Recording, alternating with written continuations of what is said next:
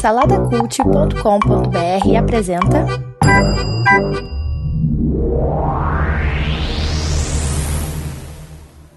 (1968), o ano em que surge a Tropicália, né? Que diabos foi a Tropicália? Vamos lá, vocês me, me apresenta para esse movimento aí, seus, é, seus velhos. Você tinha que saber, né, Felipe? Porque você é o cara mais é, envolvido em música aqui da galera. Hoje em dia eu já fui bastante envolvido, hoje em dia não tô tanto, mas tu tinha que saber isso aí, né, cara? Porque tu é, só gosta de música cara, americana, né? Tu é contra a música brasileira, né, cara? É, eu, é. Eu, eu, eu, sou esse estereótipo aí. Fazer o quê? mas, mas, o que, mas o que, que é? Fala aí, o que, que é a Tropicália? É, tudo, tudo, tudo que eu sei é que é foi um marco na cultura brasileira, né, cara, em termos de artísticos, assim, principalmente na música, né? Agora, quando fala em Tropicália, eu sempre me lembro do dos Secos e Molhados, cara, que tem lá o Mato Grosso, dançando lá todo espalhafatoso e tal. Só que ele Secos foi depois, né? Isso é, uma, isso é, uma, banda? Pô, mas isso não é, isso, banda, isso não é Tropicália não, pô. É, isso não é Tropicália não, é, cara. Isso, é, isso que eu ia dizer. ele, andou, ele, andou, né? ele andou pelo menos uns 15 anos, pô. É, Tropicália é Gilberto Gil, Caetano Veloso, essa galera aí. Gal Costa. É, o lance da Tropicália tem a ver com uma mistura, assim, de, do rock com a MPB, entendeu? Entra uma coisa de guitarra elétrica na MPB e tal. Olha aí, olha aí, então me, me interessa, tem rock, pô. É, não é rock, né? e outro traço também marcante que tinha nessa eram as letras de, de cunho político, né? Tal, tem muito a ver com o momento que, que, que tava, a galera tava vivendo ali, né? O Kleber pode falar porque é. viveu esse momento aí muito vivo. É, cara, na o nosso verdade... Matusalém do Salada. É, engraçadinho. Cara, na verdade, o que acontecia é que a época de, da, da Tropicália, né, esses, esses jovens, que geralmente era, geralmente era o pessoal da Bahia, né, eles tinham muito mais cabeça naquele tempo do que o pessoal do Axé de hoje, e eles faziam uma, rebe, uma rebeldia, inclusive musical, né, aquela Isso. coisa da liberação musical, de poder falar do que queria, poder ter uma atitude mais solta, mais aberta, inclusive pervertendo os ritmos, a roupa, né, o cabelo, eram várias marcas que eles imprimiam de rebeldia mesmo, né, de protesto, de ao que era rotulado, ao que era quadradinho, porque a gente estava nessa época aí no, no, no, começo da ditadura militar, né? Então essa, esse movimento de tropical era justamente para mostrar que nós éramos diferentes, né? Que era um país que, que não cabia nesse no estereótipo que estavam querendo colocar. É, então, então, aparentemente, então é, foi um movimento que era ele ele se dava mais assim, um, alguma coisa é, contra a cultura, alguma coisa é, tipo revolucionária e tal para mudar, mudança Ex de pensamento, coisas do tipo. Exatamente. Isso, aí, isso aí. É onde muito muito ritmo, muito ritmo surgiu assim, né, cara? O rock surgiu assim, o, depois o punk, grunge, tudo, uhum. tudo isso eles geralmente surgem a partir de, uma, de, uma, de um comportamento, uma mudança que, que a galera quer na sociedade. Isso é legal. É, a arte sempre reflete isso, né? Então, vários movimentos artísticos têm a ver com isso, né? Com essa ruptura aí que você está falando. Interessante é isso, né? Que interessante é que dentro disso que o Felipe falou, a gente tem uma, uma marca para 68 que é justamente essa, essa rebeldia. Não era só nesse, no estilo musical que estava ligado à cultura que você tinha isso. Você tinha também ligado nas músicas de rebeldia, né? Por exemplo, nesse ano, né? No, o Felipe talvez não, não, não nunca tenha visto a música, né?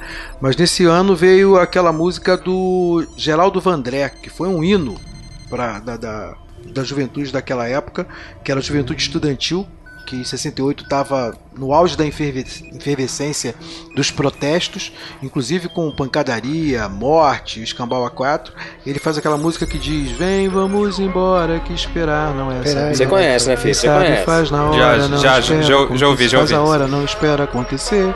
Vem, vamos embora. Caminhando esperar não é saber. E aí ele, ele narra é, as lutas daquela época, né? Então era, era uma, uma vários jovens, né, ou, ou pessoas entrando na pequena, na, no começo da maturidade, que estavam protestando contra o que era repressão naquela época no Brasil. Né? Sempre que nós vamos viajar, nós levamos algumas coisinhas e o Kleber está aqui de primeira vez como viajante. Isso aí, bota, é, já... Coquinho, Coquinho, bota o broche ali no, no Kleber de primeira vez. Tem um broche que a gente bota, bota lá. Coloca ele, coloca ele na, na, na, cadeira aí, especial. O crachá, crachá de visitante. É isso. E a primeira vez que a gente tá indo pra tão longe também, cara. 68. É, aí. bastante tempo, hein? Essa viagem vai ser longa, hein? Meu Deus do céu. É verdade. Mas vamos lá, vamos, vamos começar. Você, Kleber, o que, que você tá levando aí na sua mochila pro ano de 1968? Cara, eu tô levando um trabuco cano longo. Um revólver. É, um revólver cano longo. Tenho que levar. Cara, o que mais se leva nessa, nessas viagens mochileiras é arma, né? Já reparou isso? Se a gente for voltar aí nas outras, nas outras viagens. Sempre tem alguém levando alguma coisa pontuda ou, ou de fogo. É, é. É a violência, né, cara? O medo da violência pro lugar de onde se vai. É, não, é, É, isso isso aí aí. é tem que ter. Nesse lugar que você vai levar a gente, tem que ter arma, senão. Beleza, e você, Coquinho, tá levando o quê? Rapaz, pra onde a gente vai é um lugar sinistro e eu tô levando um crucifixo, cara. Pra me defender. Ah, e você, Guedão, tá levando o quê? Eu tô levando um capacete de corrida. Legal. Olha bem, um capacete de corrida. É. É isso aí. E eu vou levar uma guitarra modelo Les Paul. Beleza? Que lá pro universo que a gente vai visitar, que eu vou levar vocês, vocês vão. A gente vai precisar dessa guitarra. vai, tu vai tocar junto? Mas. Vou, vou, vou tocar junto. Olha, vou tocar. olha. Todo mundo pronto então? Todo mundo pronto. Prontos. Então beleza, apertem os cintos aí e venham conhecer o ano de 1968 com os Mochileiros do Tempo. Doc, are you telling me you built a time machine? It really worked. I'll be back.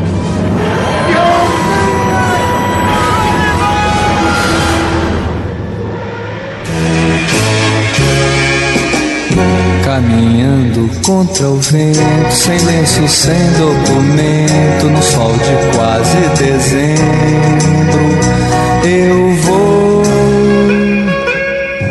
O sol se reparte em Então vamos nessa, pessoal. Como, como de praxe, a gente vai dar aquela, aquela conferida aqui pra ver se a gente tá realmente em 68. A gente vai ter que achar um jornal, né? Que É, o jornal aqui é que é mais fácil jornal, pra né? gente ver É o que isso que, mesmo. é, o que que tá rolando aí. Mas vamos aí, pega, pega, pega o jornal aí, Coquinho. Vamos ver o que, que a gente, aí, que a gente tem aí pra gente ver se realmente a gente tá em 68. é 68 porque a primeira vez que a gente faz uma, uma viagem longa dessa, a gente. É, É. perigoso, né? Tem que Vamos lá. se certificar, né, cara? Olha aí. É, e é, e é bom pegar, é bom pegar o jornal internacional também, hein, Coquinho. Aliás, Um jornal pois de fora, porque- Será? O New York Times, será? Quem sabe? É bom também, boa ideia, boa ideia. O que, que temos de interessante aqui é, no, no- no jornal? Vamos ver, vamos ver. Não tem nada interessante nesse jornal aqui, cara. Não tem nada, cara, nesse ano. Quem foi que escolheu esse ano, cara? O que, que aconteceu? O que, que não sei. quer dizer? Eu acho, eu acho que foi Isso, o. Caesar, o Caesar Cara- e o Orelha fizeram uma reuniãozinha lá e fazer, vamos trollar essa galera e vamos, vamos fazer Não, visitarem cara, esse eu ano. tô, eu, eu tô vendo aqui, eu tô olhando aqui no New York Times, a guerra do Vietnã continua, cara. Ah, é? Oxe. É, mas é, continua, continua, continua, continua. É, é a guerra do Vietnã, tá aí, pô. É verdade, Aí. verdade. Mas teve aqui, pelos Estados Unidos teve um presidente novo aqui também, né? Nesse ano, olha aí. Tem? Ah, é. Richard Nixon ganhou as eleições. Ah, um mentiroso, Tá é isso aí. Mentiroso, é aquele que foi, saiu fora lá do, do caso de, do Watergate lá, né? É o Watergate, É, sem vergonha. Olha aqui, Ó, o- que que... Peraí, olha na banca aqui, ó, o que que eu tô vendo aqui, é a revista Veja? Caramba, Número número um? um, Olha número aí. um. Meu Deus, cara, olha Meu isso. Deus, olha aí essa galera de direita aí já desde A desde revista, a revista mais 68. imparcial, né? Lançamento da Veja, cara, 68. Olha aí. Nossa, veja bem, veja só, né, olha só. Ra- Rapaz, rapaz, rapaz, olha o que eu tô vendo aqui. É. Tem uma brasileira aqui, ó. Olha lá, brasileira Marta Vasconcelos foi eleita Miss Universo 68. Olha só. Brasileira, rapaz. Tem, tem, tem, tem a foto dela aí, ô Kleber? Deixa eu ver. Se, se- Bu- bonita se- aqui, se olha lá. realmente Dá uma é, olhada. Se é Nossa, bonita olha- mesmo. Que Olha baranga, as cara. curvas. Amor de Deus. Olha as a mulher tem curvas, se medidas quase comporta aí, perfeitas, cara. Kleber. E ainda tinha- É verdade. Quer dizer, eu não, ach- não achei bonita, não achei. É. Uma- Agora, o le- o legal da gente viajar assim para esses anos, assim, muito lá atrás, né, da época do Kleber, é que a gente vê muita gente que nasceu, né, cara, que tá, que tá em 2016 lá fazendo filme, fazendo verdade. É. música, então a gente vê essa galera nascendo aqui em 68. Quem nasceu aí? Quem que a gente pode ver aí? Gente, Gente aberta. que Meu nunca- sósia, meu sósia nasceu. Quem é seu sósia? Quem? Ó, Cuba Golden Jr. Seu sósia vai forte, hein? Gente que nunca nasceu tá nascendo, né? Olha só. Cuba Gooding Jr. Ah, nasceu. É, Nasceu, rapaz. Olha quem nasceu aqui, o 007 aqui, Daniel Craig, cara, também. Que lá, lá O futuramente, 007 lá dos nossos tempos, né? Nossos tempos, olha lá. Isso, 017 não sempre. Outro Que cara mais? também que é marcante, Terry Crews, aquele que fica mexendo. Ah, esse, esse cara é sensacional. Todo mundo odeia o Chris.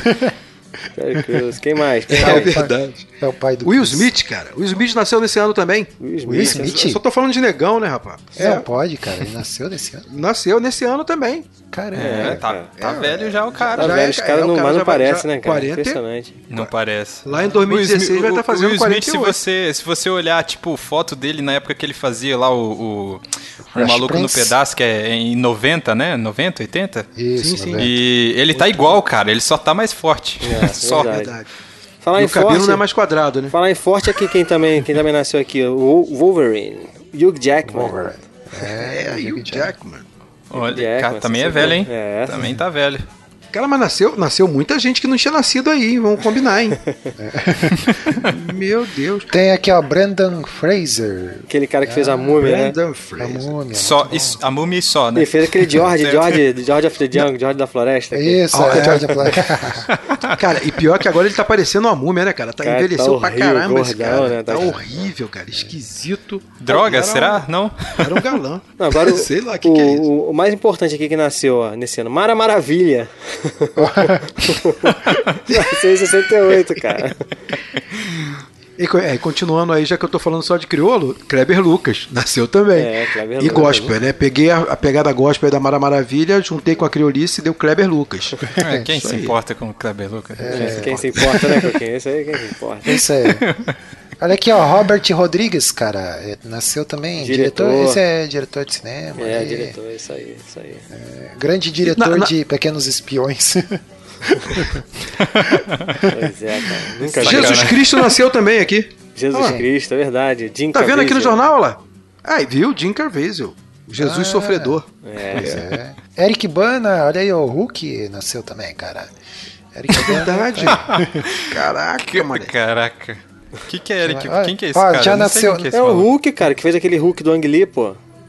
Ah, putz. Primeirão, né? Saquei, saquei, saquei. O nome dele, cara, é muita coincidência, porque o Banner aparece com o Banner lá. É, Eu achei que você tava zoando, mas tudo bem.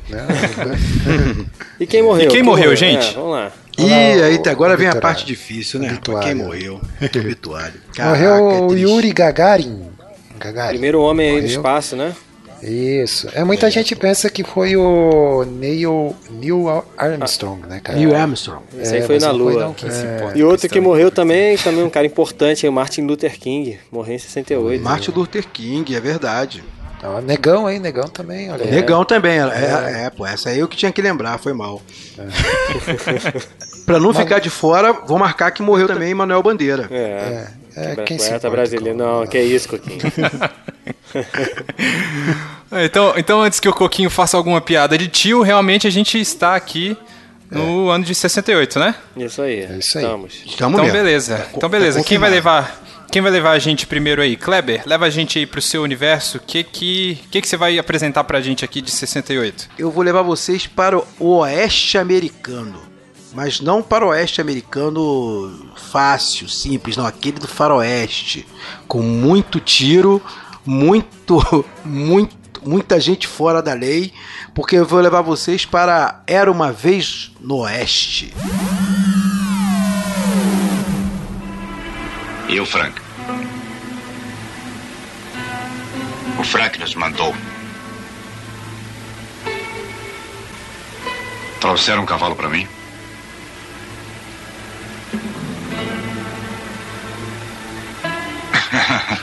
Parece que temos. Parece que temos um cavalo a menos.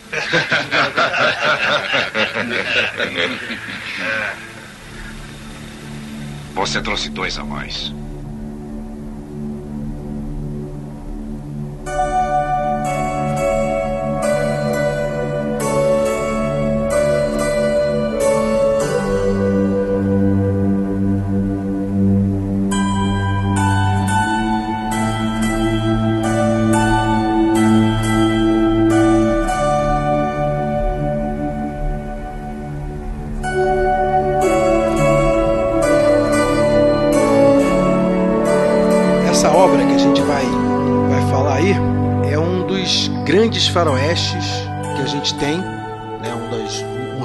Representante iconográfico né, dessa, dessa cultura de faroeste. Nessa época, na verdade, tinham vários faroestes, inclusive, inclusive os faroestes italianos tal, que apareceram Espaguete, aos montes né? aí. Espaguete. É, exatamente. Que, que apareceram aos montes aí no final da década de 60, na década de 70, né, eram famosos. Mas esse filme é um filme que é estrelado pelo Henry Fonda. Henry Fonda e com Charles Bronson, cara. Caraca, muito E- feio o Charles Bronson, cara. Não, cara, e nesse, nesse filme. É, Charles Bronson sempre foi velho, cara. Porque Só, Caraca, só ele velho só ele que é velho, feio cara. nesse filme. Cara, pior que ele era novinho e já era velho, né? É, Pois é, ele já deve ter nascido com aquela cara enrugada dele, um olho pequenininho, né? Não, e sempre com aquela cara mal encarada, né? Aquela coisa fechada no rosto.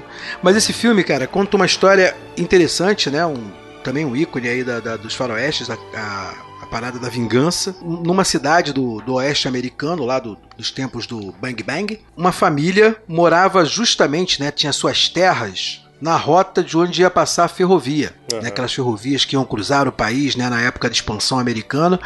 Só que para poder se livrar desse- dessas pessoas que estavam lá, primeiro os caras tentaram comprar né, as terras e o cara, o irlandês, não vendia de jeito nenhum porque ele disse que lá tinha um poço com água muito doce, maravilhosa e ele não ia vender. Aquelas coisas de gente teimosa do oeste. Né? O cara não tinha bola para tudo, mas ele inventava de enfrentar os poderosos. O que que o dono lá da, do dinheiro e da cidade resolveu fazer? Contratar um pistoleiro para matar toda a família. E aí o cara detona a família, cara, aquelas coisas assim loucas. E nessa obra é bem marcada aquela coisa da estética da morte. O filme pesa a morte, né? Todo mundo tem cara de morte. A impressão que a gente tem é que os caras já entram no filme sabendo que vão morrer. Acho que É. nesse filme tem, como eu disse, né, o Henry Fonda, tem o Charles Bronson e tem a Cláudia Cardinale. Pô, muito que linda, hein? famosérrima na época linda, né? Caramba, Puxa, cara. muito bonita. É, é Ela é a né, única- cara? Como eu fiquei- é um filme tão antigo assim, mas sensualizavam muito a mulher também, né, cara? Eu senti isso em, Uhum. várias das, das obras que a gente viu, como a mulher era Aham. retratada assim de uma forma bem sensual, mas, assim, não- mas ao mesmo tempo não era vulgar, não senti vulgaridade, assim, não. é, não, E- não e parecia nesses- tão gratuito, pelo menos. É, não era tão gratuito, mas, mas era muito bonita ela, nossa. Não, mas tinham duas estéticas. O, o curioso nesse filme, né, que essa que a Cláudia Cardinale, ela aparece no filme, porque apesar de matarem toda, toda a família do cara, né, pensando que ele ia ficar sem herdeiros e aí podiam invadir a terra dele, não sabiam que o cara tinha casado com uma, ele era viúvo, então achavam que ele estava sem mulher, mas ele tinha casado com uma prostituta numa das viagens dele. Que beleza. Ele tinha casado com, com uma prostituta que agora era herdeira. Quem era a prostituta? Cláudia Cardinale. Eu, tinha, que eu, eu entendi uma. Vê se eu entendi certo isso. Na verdade, ele, que- ele queria a terra porque tinha poço, mas ele tinha planos de construir uma mini cidade ali também, não era isso? Sim, sim, sim, sim, É. verdade.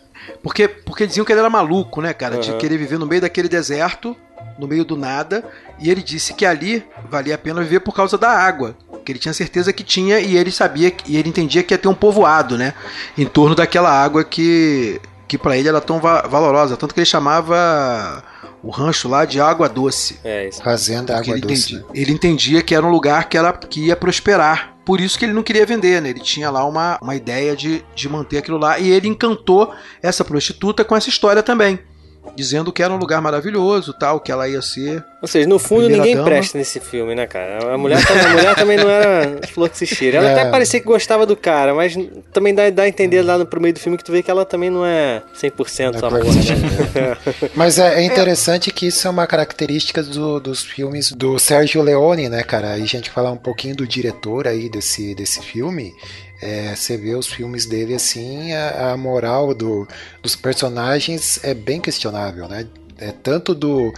é, Tanto é que sim, o dito mocinho, que seria o anti-herói, né? Até ele tem uma moral bem questionável e tal. Quem? O Charles Cada um Bronson faz- que você tá falando? É, o Charles Bronson. O Charles não, nesse Bronson, filme. É, nesse filme não, nesse filme cara. é. Nesse filme ele é, Nesse filme ele é é. bonzinho pra caramba. Ele paga, ele paga até a bebida que ele Verdade, bebe lá, dá verdade. um dólar, não sei o que. Ele, É, mas tudo ele se associa, ele se associa com bandido lá. É, é. Depois, é, depois ele dá, ele dá o bandido como como lance lá no. Mas aquilo ali, tava, no- aquilo ali tava planejado, né? É, pois é. É verdade, Mas, estava planejado. É, Mas o fato dele se associar de qualquer forma com bandido e tal, enfim, né, cara? Cara, mas eu acho que eu acho também que a questão desses filmes de faroeste, né? Eu acho que eles tinham mesmo essa filosofia, né? De que você tem uma, uma moral que tem a ver com o lugar selvagem que você vive, né? Bem, bem característico do, do- da estética americana de, de montar pensamento, né? De que os fins justificam os meios. Então você, você pode fazer como hoje, se a gente voltar para 2016, você vai ver isso adoidado, que, é que os fins justificam os meios. Então para conquista, para você poder tomar posse de novo do que é seu, para você lutar pelo que é seu, você se associa inclusive a quem não vale absolutamente nada. né? Você, você joga com as pessoas. E isso dá pra ver bem no, na trilogia dos dólares, né? Que também tem essa associação com, com os bandidos, aí é, tem umas reviravoltas e tal. Então você vê que isso é bem, bem presente, pri- principalmente nas obras do, do, como eu falei, do Sérgio Leone, né, cara? Então é, os filmes dele é recheado desses personagens, assim. E esse, isso que o, que o Guedão falou da mulher é muito engraçado mesmo, né? Que é curioso. Porque, na, na verdade, você percebe que ela é uma prostituta que estava afim de vida, de vida mais fácil do que a vida fácil que ela levava, né? É, tanto, tanto que Tava- quando o cara morre, ela fica o tempo todo procurando pelo dinheiro do cara, né? no- Nos armários, né?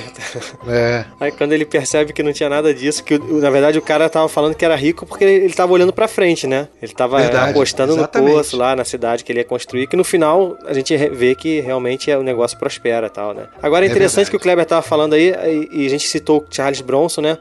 Que ele é como se fosse uma história paralela dentro dessa história aí, né? Que ele é um cara que tá em busca de vingança que esbarra com essa situação toda aí, do, desse matador que, que, que matou a família e tal, e ele se, se envolve ali no meio, mas na verdade ele não tá nem se preocupando com a família, com o que- aconteceu, ele quer se vingar. Eu não vou falar não, né? Deixa, deixa quem não viu. É, apesar de ser um filme antigo, apesar de ser um filme antigo, é legal, cara. É legal pessoa, as pessoas verem. Não, não, até porque, até porque isso aí é um desfecho, É, né? é, é. Essa- Esse é um desfecho interessantíssimo da história. Um era um pistoleiro, teoricamente, um assassino do bem, né? Enquanto o outro era o cão chupando É, manga, né? mal. As, as- cara, de a cena criancinha, dele, né, cara? a é a cena dele com a criança, cara, é emblemática. Essa a gente pode contar porque ela é logo no início do filme. É né? maneiro porque Ela- ele fala assim, o, capanga dele fala assim. E agora, Frank, o que, que, que a gente faz? Ele fala, pô, já que você falou o meu nome agora, né? Ou seja, Não, o curi- tipo, até, curioso eu até é ia deixar ele viver, mas você acabou de falar meu Isso. nome, então. Porque você percebe isso na expressão dele, né? Ele dá um sorriso É. anterior, como quem tava simpatizando com, com, com a fragilidade do garoto. E de alguma maneira parece que ele ia deixar o garoto viver, porque até porque não tinha como ele maltratar o garoto mais, e ele gostava de maltratar as pessoas Aham. com o sofrimento da outra, né? Ele matou a família toda, É. ele ia fazer o moleque sofrer como? ele não tinha como infligir o sofrimento ao moleque, ele ia acabar deixando o moleque viver. Cara, mas eu vou te falar que foi uma surpresa pra mim esse filme aí. Eu, eu já tinha ouvido falar, claro. Eu não tenho o hábito de ver filmes eh, Velho Oeste, Faroeste. Cara, me- eu- quando eu terminou esse filme, eu sei que o Felipe não curtiu muito, ele daqui a pouco pode falar. é claro que ele tem todo uma- um ritmo lento e tal. Mas eu terminei com vontade de ver mais filmes de Faroeste, cara. Assim, o filme é muito bonito, cara. O co- como o Coquinho falou assim no nosso, Muito nosso bem. chat, assim, é, a direção do, do Sérgio Leone, cara, as tomadas, a trilha sonora do Ennio Morricone. Cara, o filme, é, assim, sei lá, eu, eu gostei pra caramba, cara. Eu terminei assim, é claro, eu tô falando, é lento, é muito lento. Inclusive tem uma cena de abertura de 15 minutos, né, Felipe? Fala aí. Caraca, mano, 15 minutos o cara tentando colocar um, um mis- um mosquito dentro do cano da Não, porcaria não, da não. arma. Aí ele lambe. Aí, caraca. Mas sabe, você não reparou um negócio. Ó, eu- Você não reparou um negócio. É porque eles trocaram a- os créditos finais do filme foram jogados pra esse início. Não tem créditos início, finais, é, é, entendeu? É verdade, é verdade. E aí os É verdade, créditos mas finais são diferente jogados isso nesse início, só que Mas aí podiam ter deixado no fim, eu não vejo o fim, crédito no fim. Ah, maneiro, carinha. Eles estão esperando Não, o não, personagem eu- Charlie eu- é, realmente, assim, foi, foi a primeira vez que eu vi também. Foi um teste E de re- paciência. né? Realmente, o- é, é, é porque é falta de costume, né, Sim. cara? Assim, eu sei que esse- os filmes, a gente já viajou pra década de 70 já, e, e a gente viu, inclusive eu falei na época que a gente, que a gente viajou, que o, o ritmo de contar a história antes era bem mais lento e tal. Era. Só que esse, esse foi um, um pouquinho a mais, assim. Talvez pelo fato de não ser o meu tipo de filme, porque eu não curto muito faroeste, mas eu concordo com vocês na parada aí. O filme, tipo, se você olhar no, no Rotten Tomatoes lá, eu acho que ele tem 98%. É, de aprovação e mesmo considerado lento, que ele foi considerado lento pe- pela galera que assistiu, pelo público, né? E pela crítica também ele é Na considerado lento. época, né? Na época já era. Isso, na época. Porque é um filme Na longo, né? A gente tem que falar. São 2 horas e Sim, 40 ele tem de duas filme. horas e É, é, pra caramba. Mas assim, cara, o filme realmente é bonito, a fotografia do filme é muito bonita. O, a trilha, pra mim, a, trilha, a melhor coisa é a trilha sonora. Nossa, a cara, trilha sonora é, perfeito, muito legal. cara. Todas as três sonora músicas é que legal. tocam, assim, tem aquela que é uma mais bem humorada, né? Que, que geralmente toca quando aquele, o Cheyenne, né? Que é o bandido lá. Tum, tum, tum, uma coisinha assim, é, tá, tá tocando aí no fundo. É muito boa a trilha, cara. E as trilhas principais, né, cara? Que são, pô, emocionantes do, do Ennio Morricone. Sem contar da gaitinha. É verdade. É, A a minha reclamação maior, realmente, o que estragou um pouco, realmente foi, é o ritmo, que ele é, é muito lento, então você tem que ter bastante paciência. Eu assisti à noite. É, Então, não, daí tem tal- que tá talvez meio- qualquer, qualquer, dia, qualquer dia desse eu, eu me preparo melhor e falo, não, agora eu vou assistir assim, né, com outros olhos. É, assim. Mas é bom, também- eu reconhe- eu reconheço o valor da obra pra caramba aí, pro, Não, pra, pra época. esse, esse filme, cara, pra esse ano que a gente escolheu, pra mim foi uma, uma felicidade, né? Eu- Viu no eu cinema? Viu no cinema, Eu Kleber? gosto dele. Olha lá, lá, lá o Kleber ali no cinema. O jovem Kleber Não ali. vi não, não vi não. Maneiro. É, eu, eu, também, eu também fui ver esse filme assim, sem expectativa nenhuma. É, mas, cara, ali nos primeiros dois minutos, quando eu ah, assim percebi a qualidade da direção, cara, pensei Isso, "Putz, que igual a esse mim, filme- Coquinho. Igualzinho, mesma coisa. Dois minutos. Quando o Felipe tava dormindo com dois minutos, a gente tava curtindo a, a estética, Coquinho. Porque realmente o enquadramento, cara, posicionamento de câmera é, e o detalhe, só pra finalizar ali, é que muito mais do que contar uma história, cara, o Sérgio Leone ele quer que você tenha uma experiência, né? Aquela, aquele momento que, que são é, esses minutos iniciais, que eles estão esperando o trem chegar ali na estação, é, você tá ali esperando junto, sabe? Enquanto você tá esperando, você tá ali, né, aproveitando a- a- as cenas e tal. É essa experiência, assim, cara, é muito, muito bacana ele conseguir fazer isso de uma forma muito, muito boa, assim, cara. Maneiro. Então, palmas aí pro, pro nosso amigo Sérgio Leone. Não, sabe não, sabe não quem que eu queria que visse esse filme? O Burita. Ah, bonito. Ó, vamos Quero ver. Ele vai, ele vai falar comentar, ele vai comentar aí nesse post aí, então a gente vai ver. Ele vai dizer que ama tudo, ele ama isso, ele ama aquilo, ele ama tudo, cara. Agora, rapidinho, curiosidade, curiosidade, rapidinho. A intenção, a intenção original do Sérgio Leone era que o, o Clint Eastwood interpretasse esse personagem aí que ficou do, pro Charles Bronson. Ele que ia ser o, gai- o harmônica. E uma outra coisa também, cara, um daqueles três pistoleiros lá que aparecem no início, que estão na estação, esperando o personagem de Charles Bronson, ele se matou, cara, no, no próprio set, set. Ele se suicidou no próprio set de filmagens. Credo. Sinistro, né? Poxa, creio. Caraca. Sinistro. O cara se matou. né? O nome dele era Al, Deve ser- Al Mullock. Cara, foi espetacular, né? É bom a gente voar antes que o tiro coma na É, gente já também. Tá, começando a ver, tá começando a ver os caras meio estranhos ali, parando ali com o É. cavalo ali. Já vi aqui, já uma musiquinha passei aqui do lado aqui do bar aqui, tem uma, uma- um pôster de procurado, tem um cara que é igualzinho o Felipe, meu irmão. Vamos sair daqui. Então vai, leva a gente aí, Guedão. Pra onde, você, pra onde você vai levar a gente agora? Eu vou levar a gente para um mundo feliz agora. Eu sempre levo para um mundo triste, né? Olha aí. Vou levar agora para um, pra um mundo feliz, o mundo do Walt Disney. Vamos lá para os Estados Unidos mesmo, acompanhar corridas de carro junto com um fusquinha chamado Herbie em Se Meu Fusca Falasse.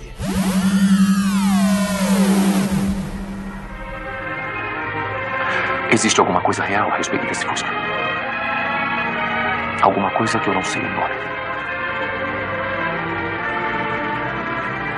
O que eu não entendo é por que, entre milhões de pessoas no mundo, ele escolheu um piloto de segunda classe igual a mim.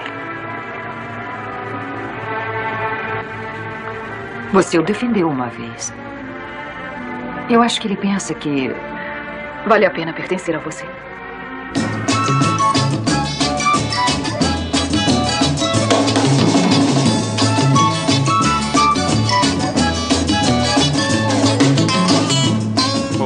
Esse, esse, esse é divertido, hein, ô Guedão? Gostou, Felipe? Gostou, Felipe? Gostei, gostei, cara. assim, ele, Esse- é- esse eu, acho que, legal. eu acho que ele pega pelo mesmo problema assim, de ritmo. Tem uma hora que fica um pouco cansativo. Assim, lá pro meio fica meio. Cansa, o ritmo é um pouco lento e tal, mas, mas é meio divertido, lembra um pouco corrida maluca em alguns momentos, né? É, é assim. É, sim, sim. Bem corrida maluca, cara. Então, o Herbie, ele é um.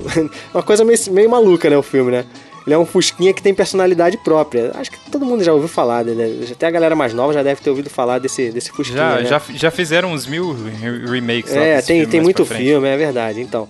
E ele é meio que desprezado ali pelo, pelo, por um dono de uma agência de automóvel. E enquanto um piloto que é um cara que já tá meio que quase aposentado lá, tá visitando essa agência. Então é o, esse piloto ele defende o Fusquinha lá, uma hora lá que o dono, dono da agência dá uma pancada nele lá. E o Fusquinha, ele, ele só quer amor, né? Esse Fusquinha, ele só quer, só quer um amigo, só quer amor. E ele meio que fica atrás desse piloto. Uma coisa acontece lá, ele acaba comprando o Fusquinha desse, desse dono da agência e tal, e começa a correr com o Fusquinha. Ele percebe que o Fusquinha tem controle próprio, né? Eles estão, sai, sai, sai durante a cidade, a Fusquinha sai correndo com ele pela cidade, não tem controle. Ele, ele percebe que o carro é um carro rápido e resolve correr com ele. E ele começa a ganhar uma opção de corrida e tal. O filme é uma grande comédia, né? Um filme, não sei se ele chega a ser infantil. Acho que não, talvez um, assim, meio pré-adolescente ali, né? Não, é infantil sim. Tu acha? É, acho que infantil, é é infantil, infantil. Infantil, infan- Não, mas infantil que eu tô falando não é pra criança de, de 4, 5 anos. Eu acho que não, cara. Ah, não, não. Entendeu? É sim. Não, não é não, É não é não. Eu acho que não, cara. Eu acho que é muito, muito complexo. Acho que é um pouquinho mais, isso, uns 10 anos ali, criança de 10 anos, de repente pra, pra dirigir o carrinho, essa coisa toda. Acho que sim. Não, cara, se, se você, se você pegar o, o, o desenho do Dick Vigarista, por exemplo, né, encaixa perfeitamente, pô. A história é, é ali, É, pau, mas é pau, que o. Herb. Só que o Herb ele não é tão caricato, né? Nem o motorista. é, então acho que não, não seria pra criança assim tão. É tão pequenininha, né? Tão Eu acho que não. Pô, esse filme Cara, passava eu na sessão sei, da tarde tem uma direto, né? cena, Tem uma cena nesse filme, não sei se vocês viram, que ele, tá, que ele vai numa lanchonete e tal, que tem dois caras. Aham, sim. Vocês- dois vocês dois dessa- hippies, de- né? desse filme? Dois hippies. É, vocês, vocês perceberam que os hippies. Pa... Eu, cara, eu sempre achei que era, e vendo agora de novo, eu pensei outra vez nisso, que, que os dois é, hippies que estão ali são justamente os dois caras do Fusca. Então, mas na verdade estava a mulher e o, e o, e o, o cara. o né? cara. Então, mas é, são eles é, mesmo, então, são mas eles o- mesmo. No carro, os dois hippies são eles dois. São o mesmo ator. Os é. atores são os mesmos. Ah. Não, e o legal é que ele fala assim, ó, ele tá trancado dentro do Fusca, né? Ele fala, estamos presos, estamos presos. Aí os hippies assim, é, meu amigo, todos nós estamos. Nós estamos. Muito bom. Todos nós estamos. E tiveram mais seis filmes depois, né, cara? Foi uma. uma- Aham. Teve, ixi, teve, teve remake, teve continuação. É, Uhum. Teve aqui, ó, teve em 74 depois, em 77, em 80 e em 97, né? É. É, 97. Em 2005 teve um remake com a Li, Lindsay Lohan. Ah, mas aí não Alice dá. né, Lohan, cara? aquela, É. aquela, aquela É, escandalosa bebum. Alguém Se viu perdeu esse remake aí? Não tem como, né? Não vi. Eu queria ver, cara, mas Eu É, vi, eu, eu, eu eu, vi. eu lembro de ter visto também, mas é, é horrível, cara. É muito É ruim. muito ruim. Não tem muito como, ruim. não tem como. Isso é um filme que ficou lá, deixa lá, né? Deixa lá atrás mesmo. deixa. Nos nossos corações. Até porque vocês falaram esse negócio da- de, de ser caricata, ela nesse filme, a Alice em Lohan tá muito caricata, né? Ela, ela é exagerada, ela, ela acaba. Aí não funciona mais, né? Hoje em dia esse Não tipo funciona de mais, comédia, é né? exatamente isso. Não funciona mais. Mas sabe o que, que eu, eu tenho memória afetiva assim, desse filme, cara. Mas o, que- o que me incomodou foi as cenas de quando eles estavam dirigindo. É, você via, parece que no fundo tinha um chroma key, sabe? Era uma coisa. Pô, mas é, isso é aí, meio- pouquinho. É, mas ela mesmo. Pois é, é que. Não, não, não parece, né, o, o Coquinho? Coquinho, É, né? 1968, Coquinho. Pelo amor de Deus, Coquinho. Pô, meu amigo, mas não tinha uma câmera ali pra você conseguir filmar de, de dentro do carro? Não, mas, acha- assim, mas você né? acha que os caras. Não, Coquinho, isso é, isso é padrão dessa época aí, cara. Os caras sentam naquele É, é carrinho verdade. e fica aquela coisinha atrás, assim, pô. Isso é padrão. Lá atrás, é. Cara, eu nem sei se era chroma key não, Coquinho. Eu acho que aquela porcaria era foto É, mesmo. era foto, ficavam uns carinhas correndo atrás assim com a foto. uma paisagem trás. Não, até que o, o lance é da, da. Você vê ele andando na estrada ali e tal, na rua. Você percebe que o cenário atrás está se movimentando e tal. A- até combina, mas é você vê que é uma coisa falsa, né? É, eu até fiquei curioso para saber que tipo, se é chroma key mesmo, como é que eles montaram, fizeram a montagem da, da, da- da- daquelas imagens, daquelas cenas e tal, porque. Mas me incomodou, incomodou bastante Ah, isso, cara. não, cara, isso aí tem que rele... esse tipo de coisa tem que relevar, É. cara. Não tem Não, como. é, não dá porque é muito. Nem, muito- nem, é, vi, nem vi isso, Coquinho, nem vi isso. Não? Cara, vocês já, vocês já tiveram Fusca? Eu, meu pai teve Fusca, cara. Quando eu era criança, eu, eu sempre que andava no Fusquinha eu lembrava do, do Harry. Meu, meu avô tinha um Fusca, andava na, eu- às vezes eu andava no, lá atrás, sabe? No- de- Aham. de- tinha poltrona e tinha o lugar Naquele atrás. espacinho tipo- ali, é, tipo É. um buraquinho assim. Era legal. Eu tenho uma história engraçada de Fusca. Eu, eu, eu ouvia, as- sei lá, as pessoas falando que Fusca não era carro, né? E aí o meu avô foi me buscar uma vez na rodoviária, chegando de viagem com a minha mãe, e eu perguntei por que, que ele não foi buscar, me, não foi me buscar de carro. E aí ele mostrou o Fusca dele e eu falei Aham. assim, ah, mas Fusca não é carro. Coitado do teu avô, pô. É, Pô, e é engraçado, tem uma hora no filme, né, que o Fusca ele racha, né? É, fica meio rachado assim e tal. E- Que é meio rachado não, é completamente, mas. E Ele esse racha no Fusca- meio, né? E esse Fusca do meu pai, eu tô lembrando aqui agora, tipo, já era velho pra caramba. Ele tinha uma rachadura, cara, que a gente quando ficava andando via, o- via o chão, cara. era pequenininho Era assim, quase- mas, mas quando às vezes passava numa poça d'água, pá, entrava água dentro do carro, cara. Era o carro dos Flintstones, né, cara? É, mais ou menos isso. Mas Cara, o bom do Fusca é, é que com um alicate um- e, e um pedacinho de arame você conserta ele, cara. O, o, o legal, do, do- voltando ao filme aí, mas o legal que a gente comentou que o, o carro dá uma rachada no meio aí, toda, toda aquela corrida do final, cara, é muito é muito corrida maluca, né? Total, Porque total. aí ro- roda, a roda sai, ah, tem, entra o urso dentro do, do carro do urso, outro é. cara lá. E, pô, putz, cara, é muito, muito engraçado aquela É, é divertido, é divertido o filme. Realmente, É. assim, pra galera mais nova ver esse filme, não- tem que estar com muito coração aberto pra curtir. Não, é, é, é porque é, é to- se você for olhar, é tosco. Hoje em dia é tosco. É. O tipo de comédia hoje em dia não funciona mais. Mas é aquele esquema. Toda vez que a gente viaja em algum do jeito aqui do, do Mochileiros, a gente tem que ir tem que transportar a nossa memória, a É, nossa mente exato, tem que estar exato. nessa época aqui, senão não funciona. É, eu trouxe esse filme justamente por isso, que era um filme que eu, quando criança, cara, gostava pra caramba quando passava da tarde. Ficava com vontade de dirigir um Fusquinha desse e tal. Inclusive na Disney, né, tem, um, tem um- um- uma atração lá que são dos carros, né, dos dublês que fazem, que fazem as manobras lá e tal. E tinha uma parte no, no- no- nesse show que entrava o Hub no meio da parada. Hoje em dia já não é mais o Hub, é o, é o cara do carro, o McQueen. É, o McQueen é o novo Hub né, da Disney, né? É, pois é. Ah, sim, sim. Que é o do, do Carros lá, né? Do filme Carros. Fica aí a dica aí pra quem quiser conhecer. Esse clássico é um clássico da Disney, um filme divertido, É, bonitinho. o, aquele, o, o mecânico lá, ele me lembrou muito o Zacarias, cara. total Zacarias. muito Zacarias. Parece né? muito mesmo. Um dos três, um dos três patetas, né, também. É, ele Não é. sei né? se vocês Não, pegaram os ele três é, patetas. ele é o dos três Ele é- patetas. Ele é um dos três patetas, Ah, de uma das tá. versões, é, né? entendi. Se vocês Oh, é lembrarem, vocês vão muito, vão, muito ele é um engraçado toda vez que ele vai começar um diálogo lá, né? Ele fala que ele foi pro Tibete, né? Ele fala, ah, passei uns dias no Tibete. não sei. É. Muito engraçado. Eu também tenho essa, essa memória afetiva, né? Acho esse filme um, um marco mesmo, né? Até pelo, pelo que a Disney fez nessa, nessa época, estava iniciando uma nova forma de, de fazer esses filmes, filmes mesmo, né? Que pareciam desenhos, né, trazendo para o filme essa coisa que eles tinham no desenho. E, e- e aquele filme traz isso muito bem. Né? Eu acho que é- era realmente divertido. E até hoje, quando você olha, é aquilo que vocês falaram. né? Se você olhar com um olhar de parcimônia para os detalhes, né? Não ficar ligando como certas pessoas para o chroma, key. Pô, fica Coquinho, tranquilo, essa, tu essa foi curte. demais, Coquinho, pô. Não tem como não notar. é cara. demais, Cara, mas cara. pô, mas tem que, isso aí tem que relevar, cara. Isso aí é demais. Do carro, tudo cara. Até, É. hoje, É, até é, hoje é. os caras fazem isso, cara. Se, se- se você assistir série de comédia, toda vez que eles entram dentro de É, carro é, é vai ver. Friends. É, vai ver Friends.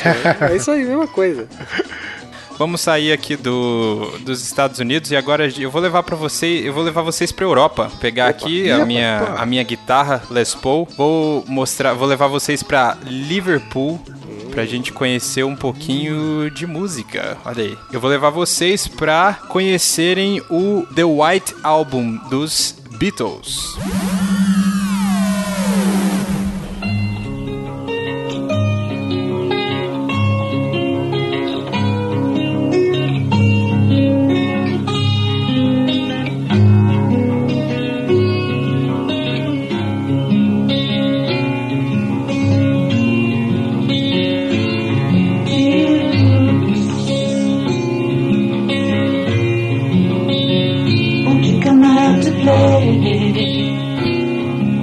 Ó, mas o primeiro de tudo eu quero ir lá na, naquela rua lá, tirar uma, Vamos, vamos tirar uma foto, tirar, todo mundo. tirar uma fotinha. É, tirar uma fotinha. Vamos tirar uma fotinha caminhando aqui e tal, fazer uma montagem. A capa do Mochileiros a vai ser a gente, vai ser a gente caminhando aí nessa. Isso. Atravessando na faixa. Aí nós somos quatro, pô, dá certinho. É, olha aí. Olha aí, ó. Somos os Beatles. Bom, mas é isso aí, gente. O, o, o álbum branco, né? Que, que é o- também ele é conhecido, mas ele, que é o, o décimo álbum em estúdio gravado pelos Beatles aí. É, tá sendo lançado aqui em 68. Ele foi, ele tá sendo lançado com como um disco duplo. E é engraçado, né? Você para pra pensar um disco duplo em 68 que era vinil, né? Então vinham dois vinis e quatro lados.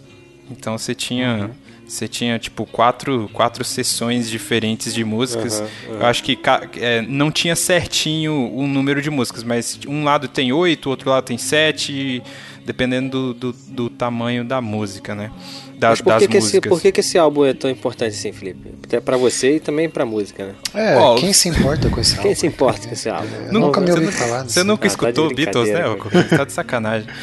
Vai, vai. O, cara, Beatles pra mim assim é, é uma banda muito muito legal, é é uma das primeiras bandas assim de, de rock mais antigo que eu escutei. Não vou dizer que é uma das primeiras bandas de rock que eu escutei, mas quando eu comecei a querer um- conhecer um pouco mais a fundo assim de rock, foi uma das primeiras que eu conheci.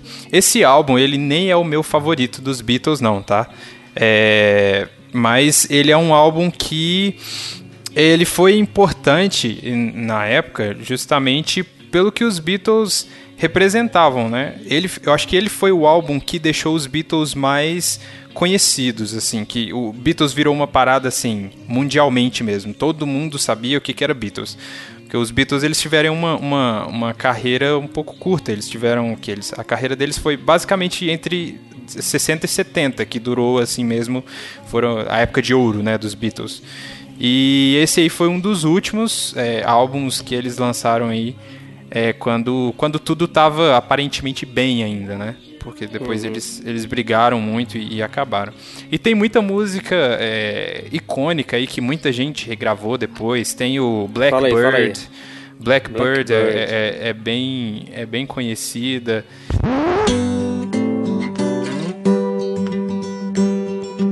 Blackbird singing in the dead of night. Take these broken wings and learn to fly. All your life, you were only waiting for this moment to rise. Tem o While My Guitar Gently Weeps, que é também que é muito famosa. Não sei se vocês conhecem, mas tô É engraçado, aqui. assim, de nome, de nome não. É, Mas, a é, Helter, toca, toca aí pra gente, toca aí pra gente, Felipe, toca aí. I don't know why nobody told you how to unfold your love. I don't know how. Pode deixar Helter Skelter. O Helter Skelter, cara, que é uma que é uma música aí que é sinistra também. Que inclusive, que inclusive essa música, ela tá re- relacionada com uma outra obra que a gente vai falar aí, deixa mais pra frente. Isso mesmo. Sim, sim, caraca, já, já até lembrei daquele filme bizarro lá mesmo. É.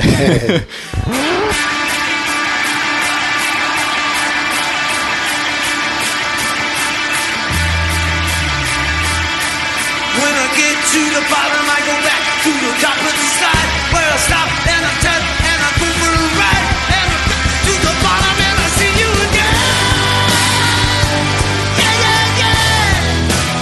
Mas e vocês aí? Vocês conhecem Beatles? Vocês curtem, não curtem? Como que é a parada aí?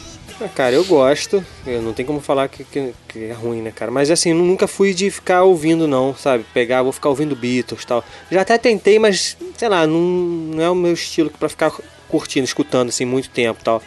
Engraçado, eu tô vendo aqui a lista do, do, do- disco aqui, tô com o disco aqui na mão. Tô vendo aqui as, as músicas. Caraca, acho que eu não conheço nenhuma dessas músicas aqui, cara, assim, de nome. Porque a, a que a gente mais conhece, né, as mais famosas dos Beatles, não estão nesse disco. Não, um não, não, antigo, não, né? não, não tão, não. É, as mais famosas são essas que eu citei mesmo, são os- a Helter. Skelter, Blackbird e essa While My Guitar Gently Weeps, mas as outras não são tão, tão conhecidas mesmo não. Mas e aí, ô Kleber, você, você, você comprou esse disco aqui na época, não? Cara, na Caraca. verdade, nessa época eu tava. Nessa época eu tava muito mais pra Motown do que pra, pra os selos tá. da WA. né? Então, eu, eu, eu, eu não, não. Eu curti Beatles, mas muito pouco. né? O- a gente teve na época eu tive algumas músicas que chamavam atenção. Eu lembro bem do na Yellow Submarine.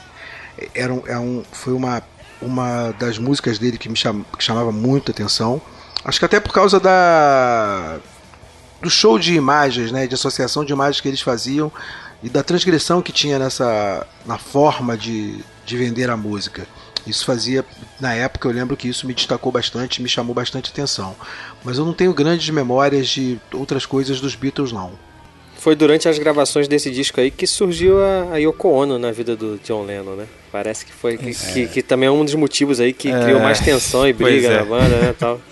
É, inclusive tem uma das músicas que, que, ela, que ela gravou também. É. Acho que é uma das últimas músicas do, do álbum. O- uma- umas curiosidades aí, ver. essas músicas que eu citei, a While My Guitar Gently Whips, depois aí já tá, o, Ore- o Orelha já colocou aí, ou tá tocando, não sei. Ela tem a Ah. participação do Eric Clapton. Ah, o Eric maneiro. Clapton toca com eles aí na época. E é uma, é uma música muito bonita, cara. Essas três mais famosinhas, né? Tem a Blackbird, que é uma música que ela é só o John Lennon só que toca. Não, desculpa. Blackbird eh, foi gravado pelo Paul, Paul McCartney, McCartney. não John Lennon, Paul McCartney. E também tem a Helter Skelter, né? Que, que foi famosa aí, inclusive te- teve. Como que é o nome daquele cara que é um serial killer Charles famoso Manson. aí que isso, Charles, Charles Manson. Manson. Ele fala que ele gra... que ele faz- fazia o que fazia, né? Porque por causa dessa música aí e tal, tem tem umas tem umas paradas malucas assim, e eles falam que tem uma eu acho tem que umas não, eu acho que é o especulações. contrário, cara. Essa música acho que, que relata coisas que ele fez, que esse Charles Manson fez, se eu não me engano. É coisa, acho que é o contrário, não sei. É. É. Tem, tem uma bizarrice, tem uma Tem uma bizarrice. bizarrice, tem uma bizarrice envolvida É. nela. E eles falam que tem uma versão de 27 minutos dessa música. Eita ferro. E Nossa. que não entrou no álbum e tal. Mas, bom, eu não fui atrás pra procurar porque 27 minutos de música nenhuma funciona, né? Eu tô vendo aqui ó, que a maioria dessas canções aí do desse disco aí, elas foram compostas enquanto eles estavam numa meditação transcendental, cara, na Índia. Isso. Eita, Os caras eles estavam nesse lugar aí pra, pra, pra sair das obrigações assim do mundo, das coisas e tal, e, e, é, parece que o Lennon e o McCartney de vez em quando davam umas fugi- fugidinhas pra, pra compor. Aí eles compuseram várias músicas desse disco aí nesse. É aí que eles já estavam usando LSD, já estavam ah, paz já amor. estavam muito ou- doidos, já, já estavam, né? Eles começaram, na verdade, no Sgt. Pepper, que é, que é um- Isso, eu ia CD perguntar. É, que esse é muito, é muito bizarro, cara. Você escutar as coisas O assim, você próprio fala, esse cara Yellow- fumou Yellow- muito tocando. O próprio clipe do Yellow Submarine também, a música e tal, né? O filme Você do Yellow que- Submarine, que eles fizeram um filme também, é desse ano também, 68. Nossa, é, sim, é. Esse álbum, esse álbum na verdade não chamava álbum branco, chamava Felipe? Não, ele, Ele ele foi. Ele, como álbum branco, ele, né? É, ele virou depois porque ele é um, um, um álbum com o próprio nome, The Beatles. Era. Que eles falam. É, au- auto-intitulado, né? O mesmo, é o mesmo nome da banda, é o nome do álbum. E aí depois de um tempo que ele recebeu esse nome, porque a capa dele era branca, só isso. E tinha The Beatles escrito na frente. E aí ele ficou mais conhecido por isso. Não, Mas na época era só The Beatles. É o engraçado que esse esse álbum aí foi no ano em que a o Guedão foi Guedão que falou aí que foi o ano da de que ele começou a namorar a Yoko, né? E, Isso. e foi o ano que começou Isso. a confusão pros Beatles, né? Porque eles Sim, começaram a sim. brigar por causa dela e não pararam mais de brigar, né? Foi nesse mesmo ano, quando eles fizeram esse álbum, se eu não me engano, foi o ano que o Ringo met- quis meter o pé pela primeira vez. Que era o mais Sim, é, estressado tanto que e tem, rebelde. tem, algumas, tem algumas músicas que o Ringo não, não, não tocou. É, tem algumas já- músicas que ele não gravou. É, disseram que eu lembro, desse Ratatá eu lembro aí, que ele abandonou o estúdio, a primeira vez que ele sai, ele abandona o estúdio, manda todo mundo catar coquinho. Aham. Olha só, aí, né? Aí, Coquinho. Já estavam te- mandando te catar já, hein, Mandou Coquinho? todo mundo É, catar Sai daí, coquinho. Coquinho, vamos te catar aí. E aí depois os outros, é, depois os outros, né, mais compassivos e tal, Paul McCartney vai lá, tenta conversar com ele, trazer ele de volta, tal.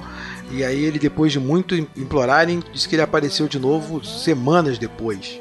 É, tanto, tanto que depois disso eles gravaram, eles têm mais três álbuns só e, e são nos, nos próximos dois anos, que em 69 eles gravam o Yellow Submarine, aí eles gravam o Abbey Road também, que é aquele, é o famoso aí, que tem a, que tem a capa do CD, que são eles andando no, no, na, na faixa, né? Uhum. E aí em 70 eles gravam o Let It Be e aí já não. Eles já nem conversavam direito mais, que foi, foi o fim deles mesmo. Mas é isso aí, recomendo a vocês, não só essa obra. Como eu disse, essa não é a minha obra preferida dos Beatles. Eu gosto mais de, de, de, ál- de álbuns anteriores é, e do, do próprio Abbey Road, que eu acho que é um dos mais conhecidos aí. É, então, se vocês tiverem aí o, um- uma paciência, a música é boa, é, os caras eram. Os caras começaram aí. Fizeram parte da, do surgimento de um, de um estilo de música aí que é, revolucionou. Tem gente que referencia os caras em música até hoje, então. E vale, é isso aí. vale lembrar que lá em 2016, no Spotify, toda a obra dos Beatles está lá no Spotify agora, né? Inclusive esse álbum deve estar É lá isso aí. também, né? Tá, tá. Tá todo lá remasterizado, inclusive. Tá, tá muito bom o som. Coquinho, sua vez de levar a gente. Pra onde é que a gente vai agora? Ih, rapaz, vamos, vamos para um lugar aí sinistro, como diriam nossos amigos. Aí, nossos amigos cariocas. Cariocas. Cariocas, É. sinistro, cara, sinistro. É, eu vou levar para vocês para, vou levar vocês para Nova York, para o edifício Branford, né? Onde coisinhas, é, coisinhas interessantes acontecem lá, coisinhas assustadoras. Né? Vamos para para a obra que eu escolhi aqui, que é o bebê de Rosemary.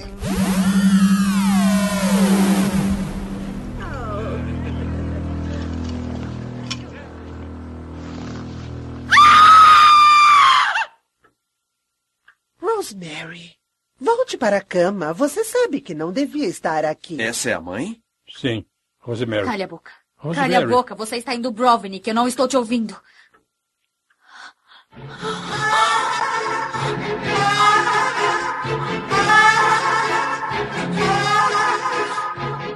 O que fizeram com ele?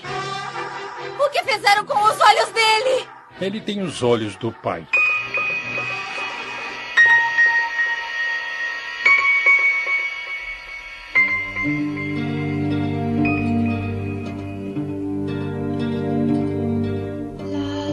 Né? Título em Portugal, A Semente do Diabo, né? A semente. A semente. Não, pior que é mesmo. é, O título em Portugal é A Semente do Diabo. Não, eles É, são se- sempre os melhores, cara. É, sempre. é, em Portugal. é, Não existe spoiler semente- lá, né, cara? Não existe Não, acho que as, as pessoas são mais felizes em Portugal, cara. Não é possível.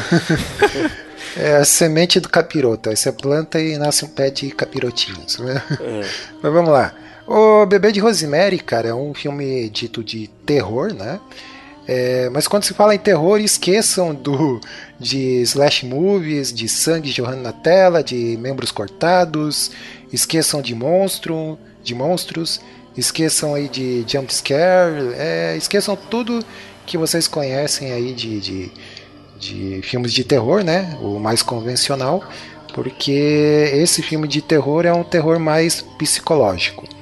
Né? Então, muitas coisinhas aí para falar desse filme. É, vamos começar pela sinopse, que é um filme baseado num livro de mesmo nome, do autor Ira Levin, né? dirigido aí pelo grande Roman Polanski, né? diretor que nasceu na França, né? mas tem ascendência aí japone- eh, polonesa. Os pais do, do Roman Polanski eram poloneses e tal. O, o Roman Polanski aí que tem uma vida um pouco bagunçada, né? Depois a gente vai falar um pouquinho sobre isso. É, o filme aí conta a história aí, é pro- protagonizado por Mia Farrow, né, como Rosemary, e John Cassavetes, que é o Guy, marido da Rosemary, né? É um jovem casal que vai morar nesse nesse edifício, que é um edifício muito cobiçado, porque é um, um prédio assim onde é, mora muitos, né, é, como se diz, artistas e tal. Então é e como o marido da Rosemary ele é um ator, né, um ator em ascensão. Ele não é um ator em ascensão, ele é um ator meio que fracassado assim e tal. É, de segundo escalão mas total, é- né? Assim. É, mas aí eles vão visitar esse apartamento lá, Né? E a história toda, o filme todo passa praticamente dentro do apartamento, né? Tanto é que alguns até classificam esse filme como fazendo parte da trilogia do apartamento, né? Do, do Roman Polanski. É uma Uhum. trilogia assim informal, né? Outro filme que seria em apartamento é o é O Inquilino, né? Um nome bem sugestivo. e outro seria Repulsa ao Sexo, que é outro filme dele que praticamente se passa dentro de um, de um apartamento. E tem então um filme esse também, casal cara, tem um filme também que ele fez agora recente, há uns três anos atrás, tal, que também se passa dentro de um apartamento também. Engraçado falar isso. Então é uma É. coisa bem, bem comum dele fazer isso, né? é bem recorrente, é Que é o Deus, claustrofobia, Deus da um ambiente- Carnificina, o nome do filme. Isso, é bem isso aí. aham, É o mais recente dele. Isso. né? E- é, ah, então, assim, o que, que teria para falar desse filme aí? O, é, bom, a história é desse casal, né, que eles vão morar nesse apartamento, eles têm uns vizinhos lá muito sinistros e tal, e algumas coisas sinistras começam a acontecer.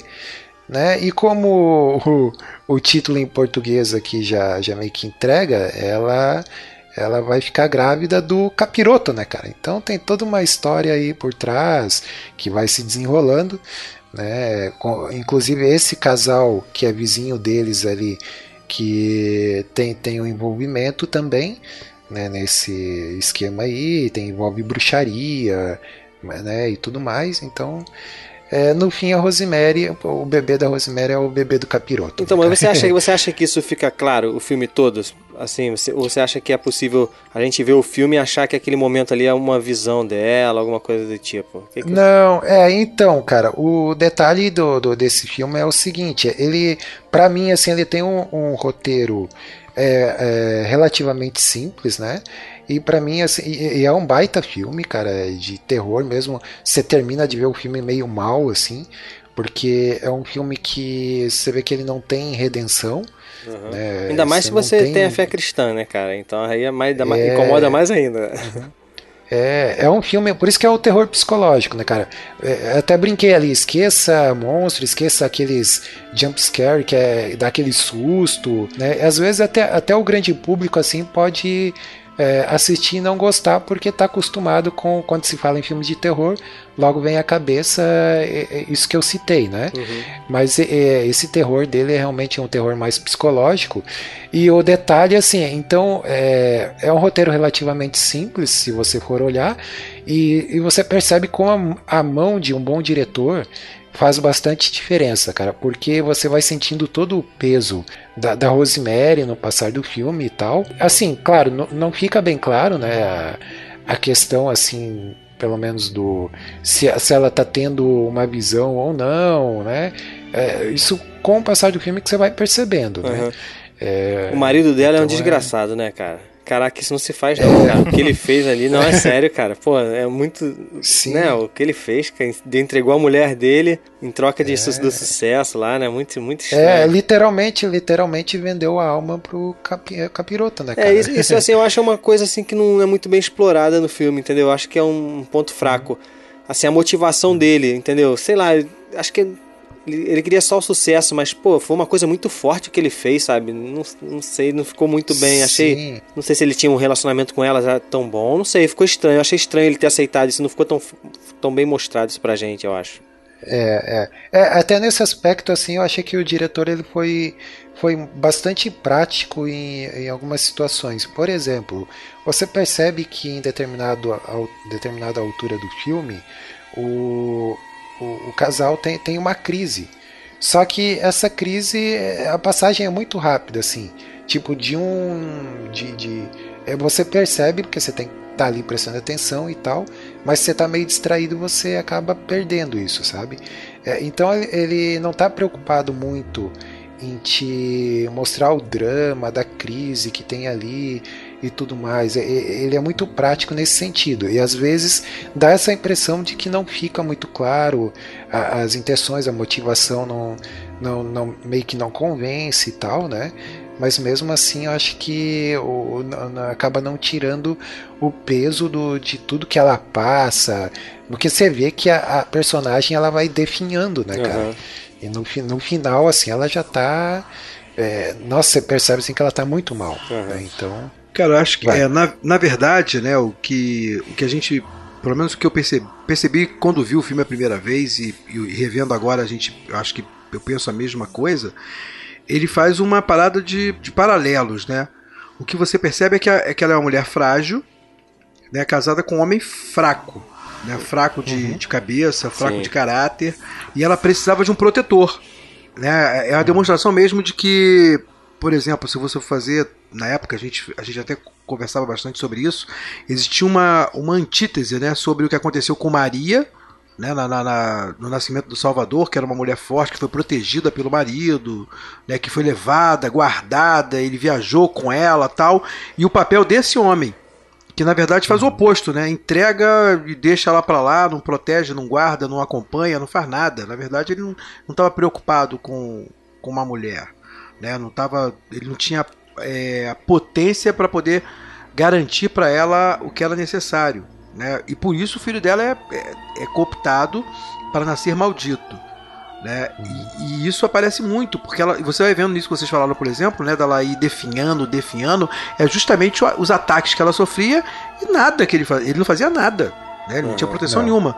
E se a gente uhum. fizer um paralelo com um filme que não é desse ano, né, mas que, que trata da mesma, da mesma coisa, né, que é o Advogado do Diabo, você percebe que é, é uma reprodução da parada. É, tem uma é coisa também, mesma... né? A mulher dele tá grávida, também tem uma coisa parecida. Do mesmo do mesmo tipo de história do cara que é egoísta, que fragiliza o estado da mulher ainda mais e que acaba oferecendo ela de certa forma aos cães do inferno, né? E essa coisa que você falou da, da, da estrutura do filme, de como é que ele foi montado, por que, ele não é um filme de, de terror comum, com monstro e tal, uhum. acho que se deve muito a de onde o Polanski foi buscar o, o know-how, né, o aconselhamento para fazer o filme. É. A, o consultor pro filme, cara, é o autor da Bíblia Satânica. É isso aí. O é, fundador da igreja, é, rola, a igreja de Satã. Anton, né? Anton é, LaVey, eu acho. É, LaVey. Isso. Que, é, que, é o, que era o consultor dele para esse filme. Então o filme não podia sair mesmo só monstruoso, né? Ele era capital. Coquinho, seu filho da mãe, olha o que você me fez assistir, hein? Tremeu nas bases, Felipe? Tremeu nas bases? É. Tá maluco, meu irmão. Não, o final, eu vou, eu vou te é falar é que, tenso, Eu vou né? te falar que o, o, o, o Polanski, ele, ele tem o mesmo... Eu senti que ele tem o mesmo poder que o... Eu sei que são é, diretores totalmente diferentes, mas com habilidades, tipo, idênticas, que é o mesmo é, poder que o David Fincher tem de te, te, te colocar dentro daquela parada e te falar, meu irmão, eu não queria viver no meio disso aí, sabe? Porque você consegue, realmente, vocês falaram isso, você consegue sentir o peso da, da, da, da, história e você realmente mergulha lá e, cara, eu vou te falar, viu? É igual a gente viajou pro, pra, pra profecia lá. Mesma vibe, é, a profecia tem um tipo esse, de terror esse foi pior. Tipo. Esse é pior, esse é pior. Sim, esse foi eu pior porque eu vi pior. à noite, cara. Esse eu vi à noite. Não, e assim, é, é, um filme que é, eu vi ele pela primeira vez, mesmo antes da gente gravar, da gente decidir pro ano que a gente ia, que a gente ia viajar. É, eu, eu, por curiosidade, sempre queria assistir um filme do Polanski e tal. E pensei, ah, vou começar por esse aqui. E fui assim, sem expectativa, sem ler nada, sem saber muita coisa, só saber, ah, um filme de terror psicológico. Mas, cara, quando eu terminei assim, você se sente pesado. É, aquele filme fica martelando assim na, na tua cabeça, sabe? Então, é, aí você vê a maestria do, do diretor em saber te transportar para dentro daquele é, universo é, e contar uma história, né? E, e tem o, o detalhe aqui para a trilha sonora, né? Que no comecinho já você já sente o, o que, que vai ser o filme com aquela canção de Niná, assim, que, que uhum. o Orelha já colocou aí, e ele vai fazendo aquela panorâmica, assim, vai chegando até o prédio onde eles moram e tal. É. Então você já vai sentindo, né? Aquela canção meio sombria, meio sinistra. Uhum. É uma canção de canção de ninar, mas ao mesmo tempo assim é meio, é, cara, é sinistra, é, sabe? Então você já é, vai e não só não só a música, não sei se você reparou, ele usa muito o silêncio também e às vezes o som do próprio ambiente para é, colocar a gente dentro uhum. daquela situação. Em algumas cenas, é. por exemplo, quando ela tá no apartamento ali na cama no final, não sei se você reparou o barulho do relógio o tempo todo, tec, tec, uhum. tec.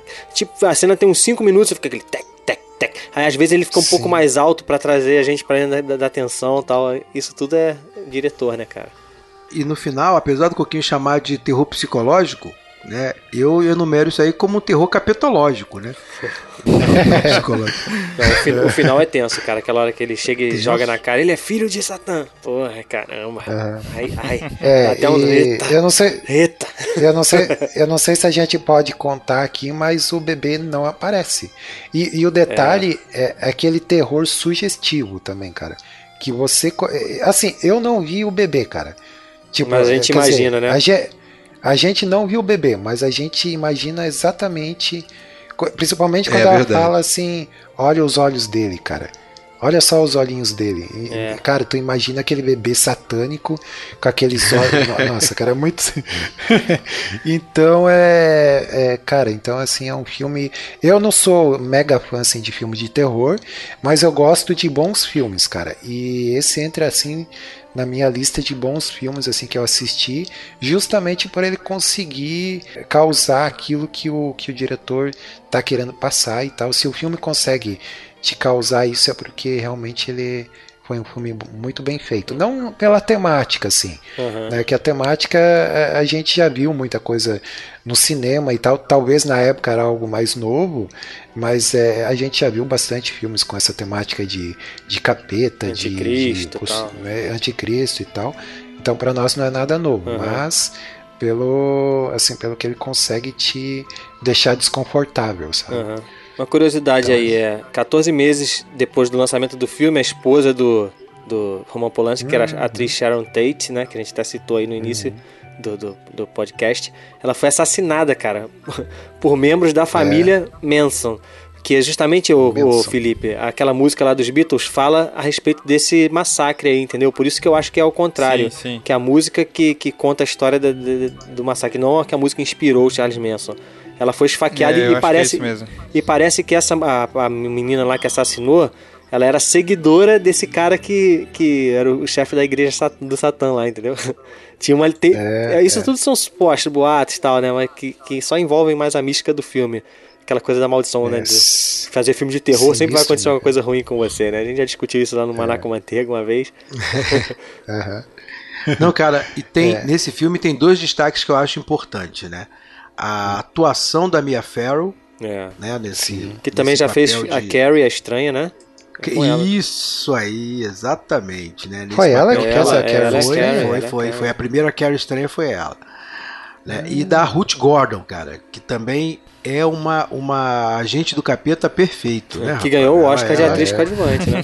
Espetacular essa mulher nesse filme, né? É, a, eu a acho. presença A Minnie, né? dela, espetacular. Espetacular isso. Agora, o grande, te- o, grande, o grande terror desse filme são os vizinhos enxeridos, né, cara? Isso é um terror.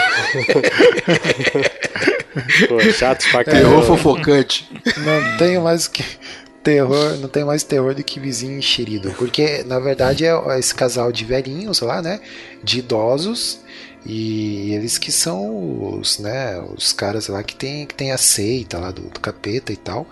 E eles estão se intrometendo na vida. Ela- é, é engraçado, a Ruth Gordon ela vai entrando né, na- na- no apartamento, muito sem ser convidada, assim, vai, sabe, invadindo, vai. É como se estivesse em casa. É bem é, é, oportunista, assim, sabe? Então, é, realmente, cara. E outra curiosidade sobre. Não sobre o filme exatamente, mas sobre o edifício. Que o nome do edifício no filme é Edifício Branford, né? E o nome do edifício verdadeiro é, é Edifício Dakota, que fica no. Em, fica é, em Nova York e ele realmente é muito cobiçado assim, porque lá moravam muitos artistas e tal, inclusive o John Lennon morou nesse prédio, né? Olha aí. E ele foi assassinado, é, em 1980 ele foi assassinado aonde? Na frente do prédio. Olha aí, tá vendo? Olha aí. É, Você viu, é, que, o- você viu que o, o roteiro dessa nossa viagem aqui tá todo Tá amarradinho. tudo amarradinho. É, rapaz, fantástico. Então, Uma outra curiosidade aí é que a Mia Farrow realmente comeu fígado numa cena do filme lá, um fígado, mano, por cru. Nossa, Ah, horrível, era fígado de verdade. Caraca. E pra quem, em 2016, cara, não sei se foi em 2016 ou dois- foi ali por perto de 2016, saiu uma, uma minissérie é, desse, dessa obra, né? Que, acho que não sei se foi a HBO, sei lá, que é uma, é um, são dois, dois capítulos, cada um de uma hora e meia, se eu não me engano, que a Rosemary é interpretada pela Rosário Dawson, é esse o nome da atriz? Que faz a, a enfermeira lá do Demolidor, é esse mesmo nome, né? Sim, sim. Então, ela, É, que, Rosário ela que faz a Rosemary. É claro que não chega aos pés, cara, do, desse. Eu assistia, não chega aos pés Ah, do, desse filme aí do Polanski. Mas é legalzinho, é legalzinho. Tá- aí muda, É. muda isso que a gente tá falando, a questão do ritmo, é outro ritmo e tal, né? Mais moderno, dá pra ver e tal. Mas tem que ver, tem que ver esse aí antigo, cara. Depois, se você quiser, depois de ver o É. antigo, ver esse novo aí. É, teve em, em, em 76 teve uma continuação, cara, que é, o título do filme é Veja o que aconteceu ao bebê de Rosemary. Na verdade, isso foi uma série, foi uma série, mas é isso mesmo, foi uma série, não era um filme, não. É? É o que aconteceu com o É. bebê de Rosemary. Isso, é. Mas disse que foi muito ruim também, até que caiu no esquecimento, assim, né? Aham. É, e, e, cara, assim, indo lá pro, pra 2016, é, eu lembro de filme como esse, assim, de te deixar meio, meio mal. O único que eu lembro de ter assistido é o The Witch. É, Guedão, você É, que assistiu aí também sim. deve. The Witch também tem essa mesma pegada. É, eu, eu acho ele um pouco mais né? visual, né, do que o Bebê de Rosemary. É. Ele tem uns, uns efeitos, umas coisas visuais, assim, né, de, que impactam mais do Sim. que esse, né. Mas é, tem aquele lance que, putz, não tem redenção, É, você se sente meio mal pela personagem ali no final, não ter, sabe, um, não ter salvação e, enfim, cara. Então é baita filme aí pra quem curte, né? É, ou quem é curioso como eu, que, que gosta de bons filmes e tal, tá aí, ó, Bebê de Rosemary. Né? Assista por sua conta e risco. se, você, se, você não, se você tem medo, não vê, não. Então é isso aí, gente. Vamos agora para aquele momentinho das nossas menções honrosas, que a gente vai falar algumas coisas que não deu pra gente explorar aqui no cast, mas que também foram importantes pro ano de 1968. Uhum. E aí, Guedão, o que, que, você, que, que, que você quer falar aí de É, pouca- menção honrosa? Pouca coisa, né, cara? Acho que as principais obras mesmo a gente já falou. Mas é. Vamos ver aqui, ó. Teve um filme do. Que também é um clássico aí de terror também, né? Que é A Noite dos Mortos Vivos, lá do George Romero.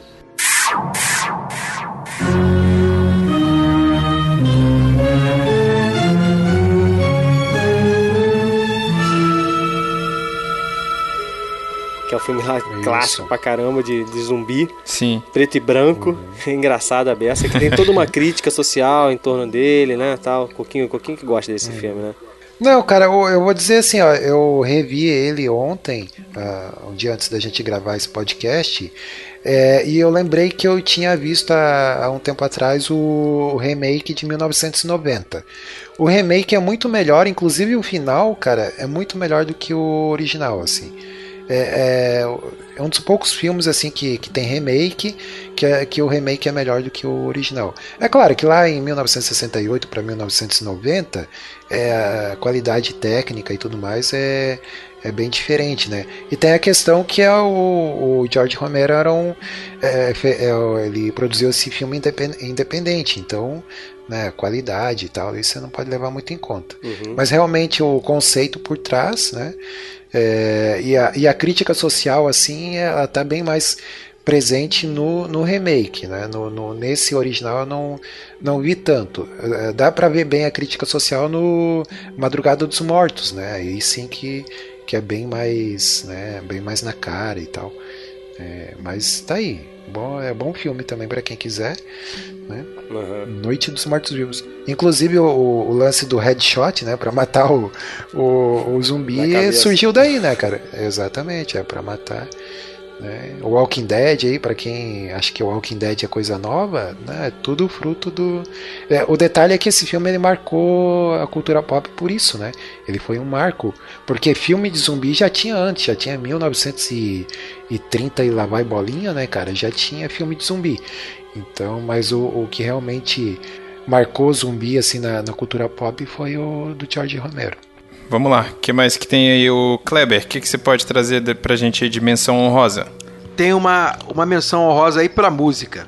É porque esse ano de 68 foi o ano do primeiro CD do. CD Raul não. Seixas, cara. CD não. CD não, perdão, perdão. Aí já atualizei, né? CD não. Universo né? paralelo. Primeiro disco, é, Universo Paralelo. Do Raul. Primeiro disco do Raul Seixas. Olha cara. aí. É. Toca É, Raul. era- Toca, Raul!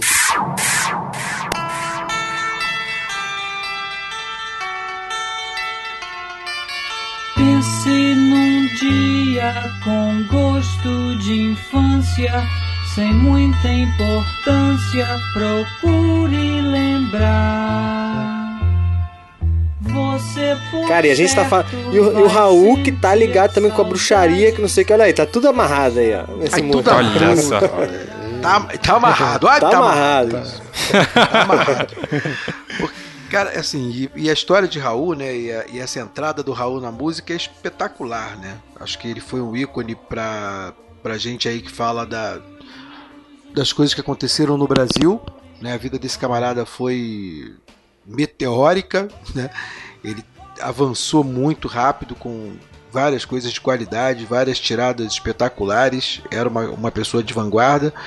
Se perdeu, né? A gente falou aí de coisa encapetada, aí se perdeu completamente nas ideias de bruxaria, né? Não, não teve controle, né? Mas lançou Sociedade nesse alternativa É. tal, aquela coisa toda. mas lançou nesse primeiro nesse primeiro álbum dele várias novidades, várias coisas novas. Ele era produtor musical ori- originalmente, né? Era um empresário, trabalhava com produção musical, né? Então ele sabia muito bem o que fazer, como fazer e é um marco legal para esse tempo. A menção honrosa que vale a pena a Vale. gente falar porque o cara foi realmente um ícone, né? O Felipe não conhece. Felipe não conhece não, cara. Felipe não conhece não. Felipe só conhece música americana, essas paradas. Não, não conheço, pior que não conheço. Não tem como, né? Tem que ouvir. Mamãe, não quero ser prefeito. Pode ser. Vamos lá. Tem, ó, falando em música aqui, já que eu tô aqui, ó. Hey Jude. Também foi lançada aí nessa época, né, cara? Foi imortalizada na voz de Kiko Zambianchi aqui no Brasil. hey Jude, pra que chorar por alguém que. Né? O quê? É, Felipe, corre atrás aí. Born to be wild, Wilds. Nascido pra é Vocês estão bem musicais hoje, hein? E essa vale, essa vale, fala por ele é colocar que essa é. É, tá rolando, tá rolando. Olha aí, o Aí, ó, filme, que, o, o filme que vocês ficaram falando, enchendo o saco aí, falando que é chato e tudo, mas eu Nossa. prefiro do que, do que o Faroeste, hein? 2001.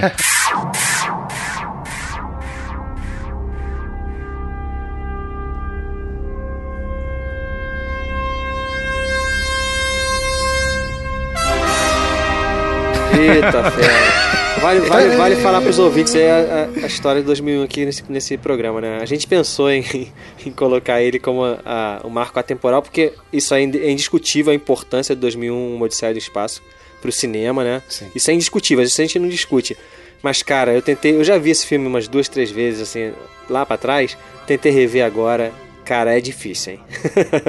é difícil. Felipe reclamou aí dos 15 minutos iniciais do Era, do Era Uma Vez no Era Uma Oeste, Vez no mas, Oeste. cara, o, o- esse 2001, ele só, é tipo, são vários 15 minutos desse aí, só que são 5, né? 5 minutos da nave, da nave assim voando, assim, ah, tocando música clássica, no nada acontece, nada acontece, aí corta e acontece alguma coisa, depois mais 5 minutos de outra coisa acontecendo, a caneta voando lá na, na- na gravidade. Nossa, cara, não, não, não.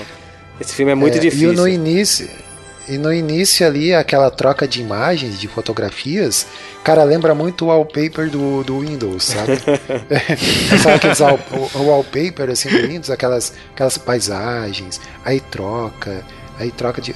Cara, é muito É difícil, realmente. é difícil. Mas, cara, Mas a, é um gente, baita- a gente tem que é um mencionar, né? A gente tem que mencionar, não tem como. Tem, tem. A- Tanto a, tanto a questão, tanto, tanto a questão técnica dele, né? Que assim, ele foi revolucionário em alguns, em alguns aspectos, tecnicamente. É, quanto na questão da, da discussão filosófica que o filme levanta. A gente não vai entrar nisso aqui agora, mas ele é um filme difícil, cara, de você entender.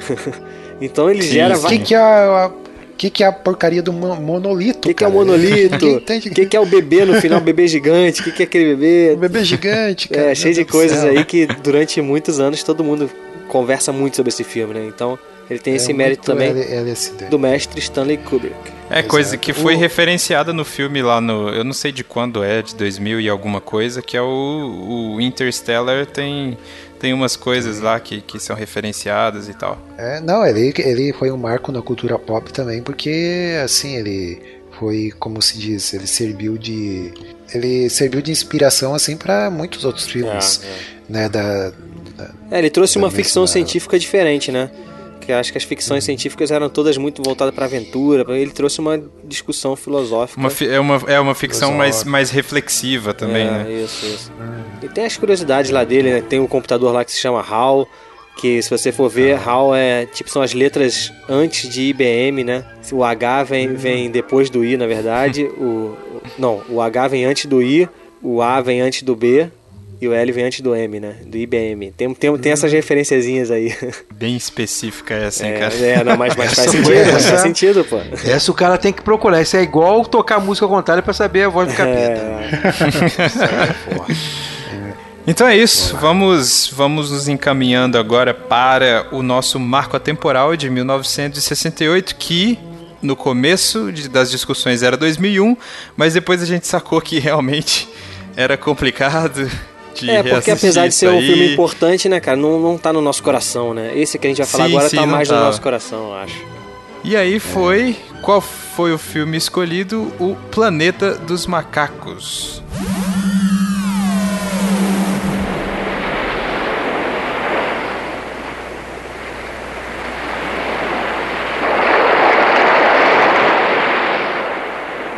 Oh, meu Deus. Avancei no tempo. Então nós finalmente o fizemos. Os maníacos! Vocês explodiram tudo! Malditos sejam! Malditos sejam todos vocês!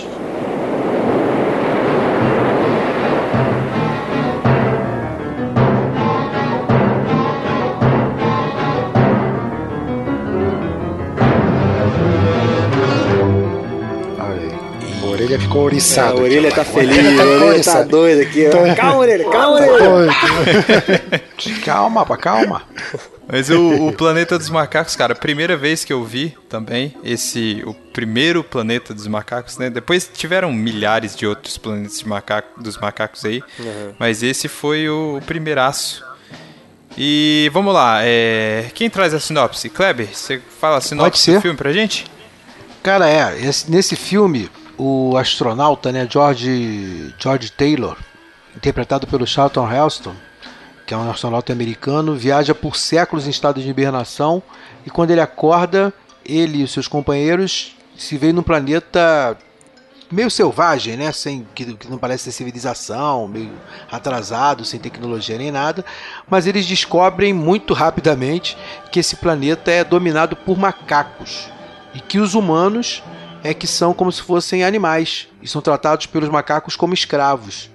Né? É, uma, é um tempo austero, os, os macacos andam a cavalo, né? como se fosse uma coisa um pouco de- depois da, da época medieval para nós aqui, né?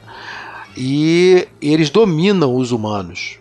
E ele fica enlouquecido né, com, com, essa, com esse panorama, não entende nada, não consegue entender onde está, com, como é que é aquilo, e ele tenta interagir com os humanos, e os humanos até têm dificuldade de fala, né, porque quem fala são os macacos, Uhum. né, os humanos usam gestos e de uma, de uma certa maneira um dialeto e tal, e são é, é como se fosse uma troca de papéis, né?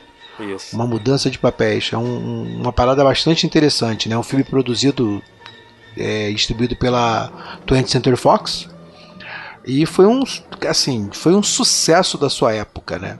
Ele- Aham. ele Surpreendentemente, tinha né, eu acho, né? É, uma história, uma história cativante, né? Mas fizeram um trabalho ótimo de maquiagem na, na, na- na maquiagem do filme com os macacos. Né? E esse filme, o- diante do, do que o Felipe falou, é, é curioso, né? Esse filme não só virou outros filmes depois que vieram nos remakes, mas ele virou uma série de, de TV e deu origem ao desenho animado, em série também. Esse filme foi um estouro, cara. Merece mesmo ser um marco atemporal. Uma história bastante interessante que a gente pode conversar tranquilamente sobre ela. Uhum. A primeira Viu coisa no cinema também, Kleber?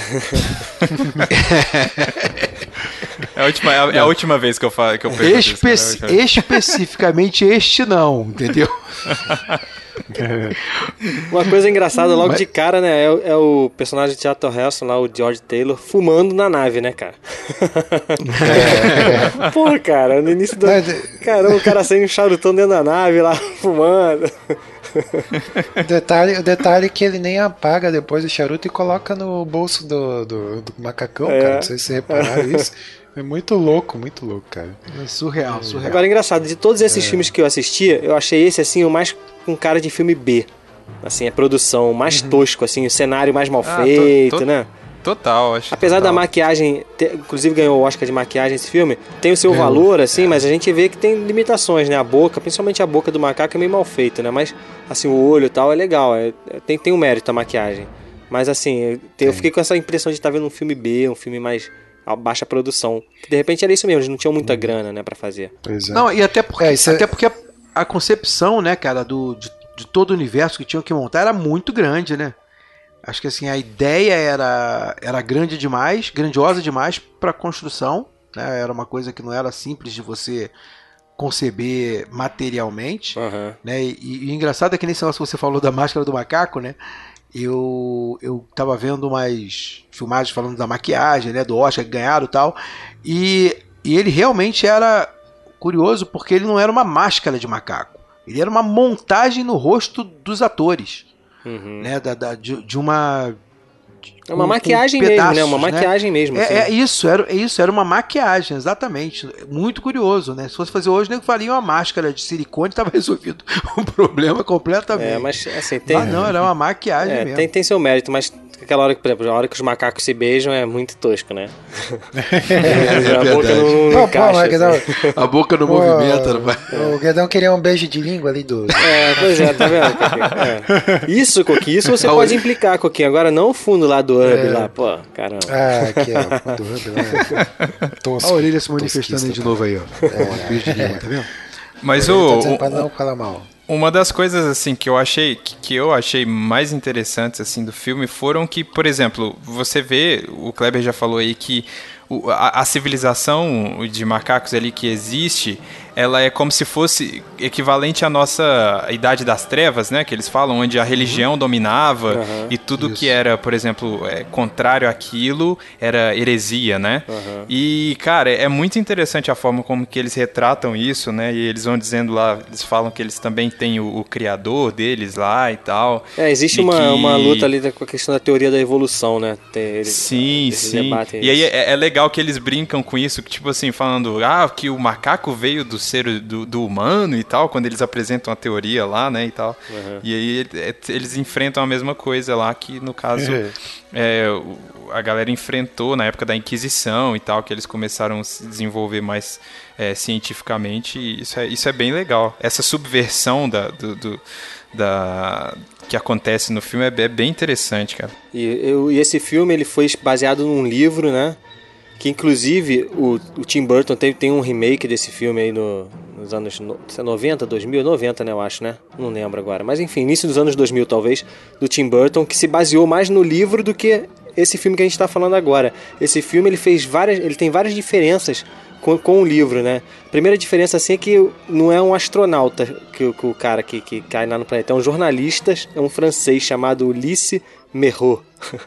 Não é um astronauta americano chamado George Taylor, é um jornalista. Enfim, ele tem que ler o livro pra saber como é que um jornalista foi parar nesse lugar, né? É. A outra coisa que tem diferença é que os humanos eles usam, eles usam roupas feitas de pele de animal, de animal. Isso, isso no filme, né? Mas nos livros eles estão nus o tempo todo. Não tinha como fazer isso no filme, colocar a galera pelada o tempo todo, apesar de a gente ter que ficar vendo a bunda do Charlton Heston várias vezes no filme. Mas os humanos ficam Não, pelados. podia ter mostrado, podia ter mostrado a Linda Har- Harrison, né? É, Linda pois é. Harrison. Outra, outra, outra personagem feminina também, né? Bonita também. Né? A gente falou do Era Uma Vez no Poxa. Oeste, essa também é bem bonita também. É. O- Ela, eu não, eu não sei se eu pesquisei errado, mas eu vi que ela fez o seriado da Mulher Maravilha, né, cara? Era ela, né? Ah, não sei. Eu achei diferente. Bonita, achei responde aí, diferente, Bonita. Você que sabe. assim. A Bonita vai responder. Bonita nos É. comentários, hein? Exato. O- Outra mudança, posso falar mais? Vai lá. Outra mudança, outra mudança que teve do livro pro filme é que a tecnologia no- no- do- dos macacos no filme é bem primitiva, né? Como, como o Kleber falou aí, o Felipe também, né? Parece que é aquela idade ali medieval e tal. E no livro os macacos eles tinham equipamentos, tinha carro, tinha helicóptero, tinha televisão, que é uma coisa que a gente vê no filme do Tim Burton, né? No- No final do filme do Tim Burton, vamos falar assim, né? Que no final, lembra no final do filme do Tim Burton que ele cai na, na terra lá maluco e tá, os, os, o gorila sai de dentro do carro de polícia. então era uma coisa meio assim. É. Então a decisão de fazer o filme assim foi porque por causa de dinheiro, né? De gasto, né? Imagina ter que fazer uma É. coisa toda com, com é. macaco e tal. Então, no, no- outra diferença é que no filme os macacos eles falam inglês e no livro é uma língua completamente diferente. E, eu, e o. Maca, macaquense. É, pois é, e o. Ulisses, né, no caso que é o George, né, o George Taylor, que é o Charlton Heston, na, na verdade esse Ulisses ele tem que aprender essa língua para se comunicar com os macacos. No filme eles tiveram aquela solução de, de, de- Bem- do cara ficar com a garganta machucada e não conseguir se comunicar, né, até, até curar, que foi É. interessante pra caramba. Foi, foi bem legal. É, é, eu achei uma solução meio. Tu achou, não meio gostou não? Tosca, assim, cara. É, achei meio tosca porque. Pô, machucou ali na garganta, ok, cara, mas daí. Ah, sim, sim, tem que E aí ele meio é que volta, ele meio que né? volta a falar do, na, do nada É. também, assim. É, tá ele meio que tava nada. tratando assim, mas é, é meio do nada. E falando uma frase Bem bem, clássica, né, do filme, né? Tira essas mãos de mim, macaco imundo! Muito bom. Não, mas realmente a, a discussão toda que ele traz ali, questão de religião e tudo mais, é real- o, o, o Charlton Heston lá, o, o astronauta, ele representa a ciência, né? Enquanto os macacos ali representam os religiosos ah, atrasados, Uhum. assim, né? Retrógrados, né? Então fica bem, bem, bem, bem visível É, isso. Assim, e é um outro filme de ficção científica também que também traz uma discussão interessante também, né? Assim como 2001 traz, esse também traz essa discussão aí que é bem legal. É. E acho que até Sim. é voltado mais para a ideia do iluminismo, né? Do, Uhum. do- da presença dessa coisa da, do brilhantismo do homem em contraponto com os, com os homens que estão retrógrados, vivendo através de, de mitos, Aham. né, de crenças e tal.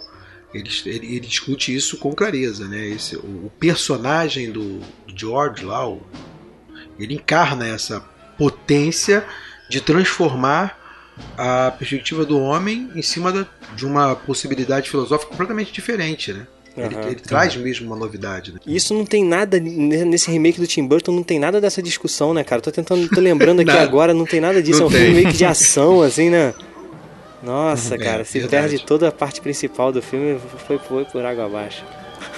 É porque é, pra, a coisa que eu mais gostei, assim, é, no filme é, é essa discussão, porque, porque realmente tudo que.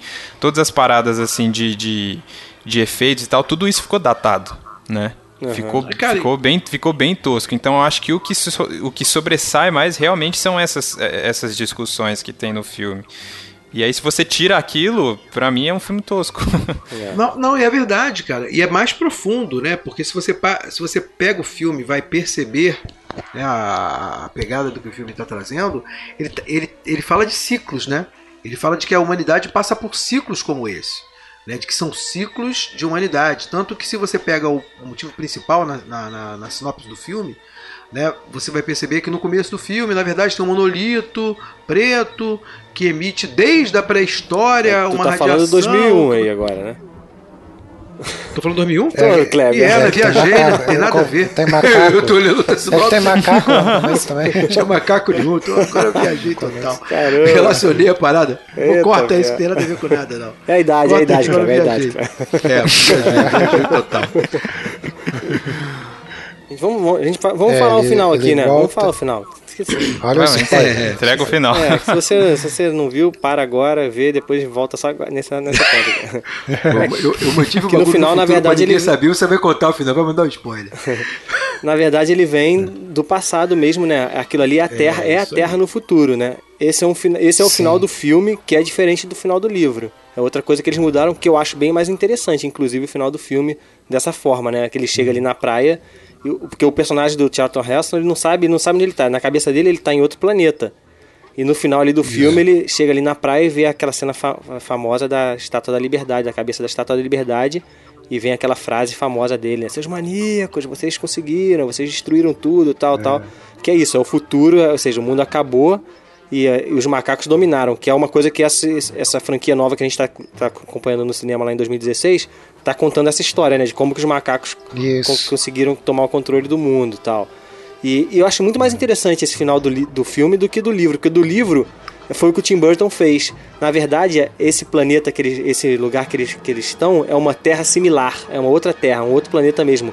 Como se fosse uma- um mundo paralelo aí, entendeu? Fica meio estranho, né? Eu acho que a questão de colocar a terra mesmo fica muito mais interessante. Sim, sim. E aí quando você vê a Estátua da Liberdade lá no final, você fala, caraca, é, uma, uma coisa que você não tá esperando, porque Isso. você realmente pensa que você tá em outro planeta, né? então isso. é uma plot twist legal É, aí. imagina a galera assistindo na época, pô, acho que deve ter rolado uma. Pô, que legal. Não, eu, eu tive isso, eu Você não teve? conhecia Pô, o, é maneiro, original, sim. maneiro. Eu não, eu não conhecia o original. A hora que ele vê a Estátua da Liberdade, eu falei, what? Pô, irado, irado. Foi legal, foi legal. Mas agora quem ouviu esse podcast com spoiler não vai mais ter essa emoção.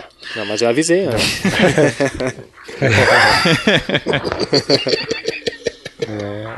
Mas é isso aí, assistam, que vale a pena, cara. É, é- tem essas coisas aí que a gente falou que, assim, são, são meio toscas e tal, mas, mas vale a pena ver porque o, o filme é muito mais do que isso. Agora dá, dá uma satisfação de mostrar pra esse garoto juvenil, né, cara? Pois é. Esses clássicos aí. É verdade. É. Apre- Felipe, um dia você, quando estiver De velhinho. Felipe, você vai ser muito grato, cara, a gente, por ter É. colocado você. Felipe, a gente falou de, a gente falou de Charlton Heston. Você já viu o Ben-Hur original? Ben-Hur, Não, sim, é não, pô, cara. baita Olha filme. Aí, rapaz, esse cara não viu nem Ben-Hur original. Como é que pode um troço desse? Ele vai ver, ele vai ver, ele vai ver. Eu tô esperando Veja. a gente viajar pros, pros anos, entendeu? Porque eu poderia ver tudo de uma vez, assim, mas eu tô esperando, né, a gente ir de cada vez, em um ano, em um outro. É isso aí, gente. Então, é, é, vamos, vamos voltar aqui, cada um de nós sempre leva alguma coisa que vai precisar aí pro ano e a gente volta com alguma recordação. Então vamos lá? É... Guedão, o que, que você vai levar de recordação aí, aí, aí. 2016? Olha aí, Kleber. Rapaz, Enquanto olha eu tava, enquanto eu tava lá, enquanto eu tava lá no Velho Oeste lá, eu tinha um, ca- camarada lá, eu pedi um objeto dele emprestado e ele me, emprestou a gaita dele. Poxa, isso não Tô trazendo uma faz. gaita aqui, vou tocar aqui a musiquinha aqui pra vocês, ó. ó.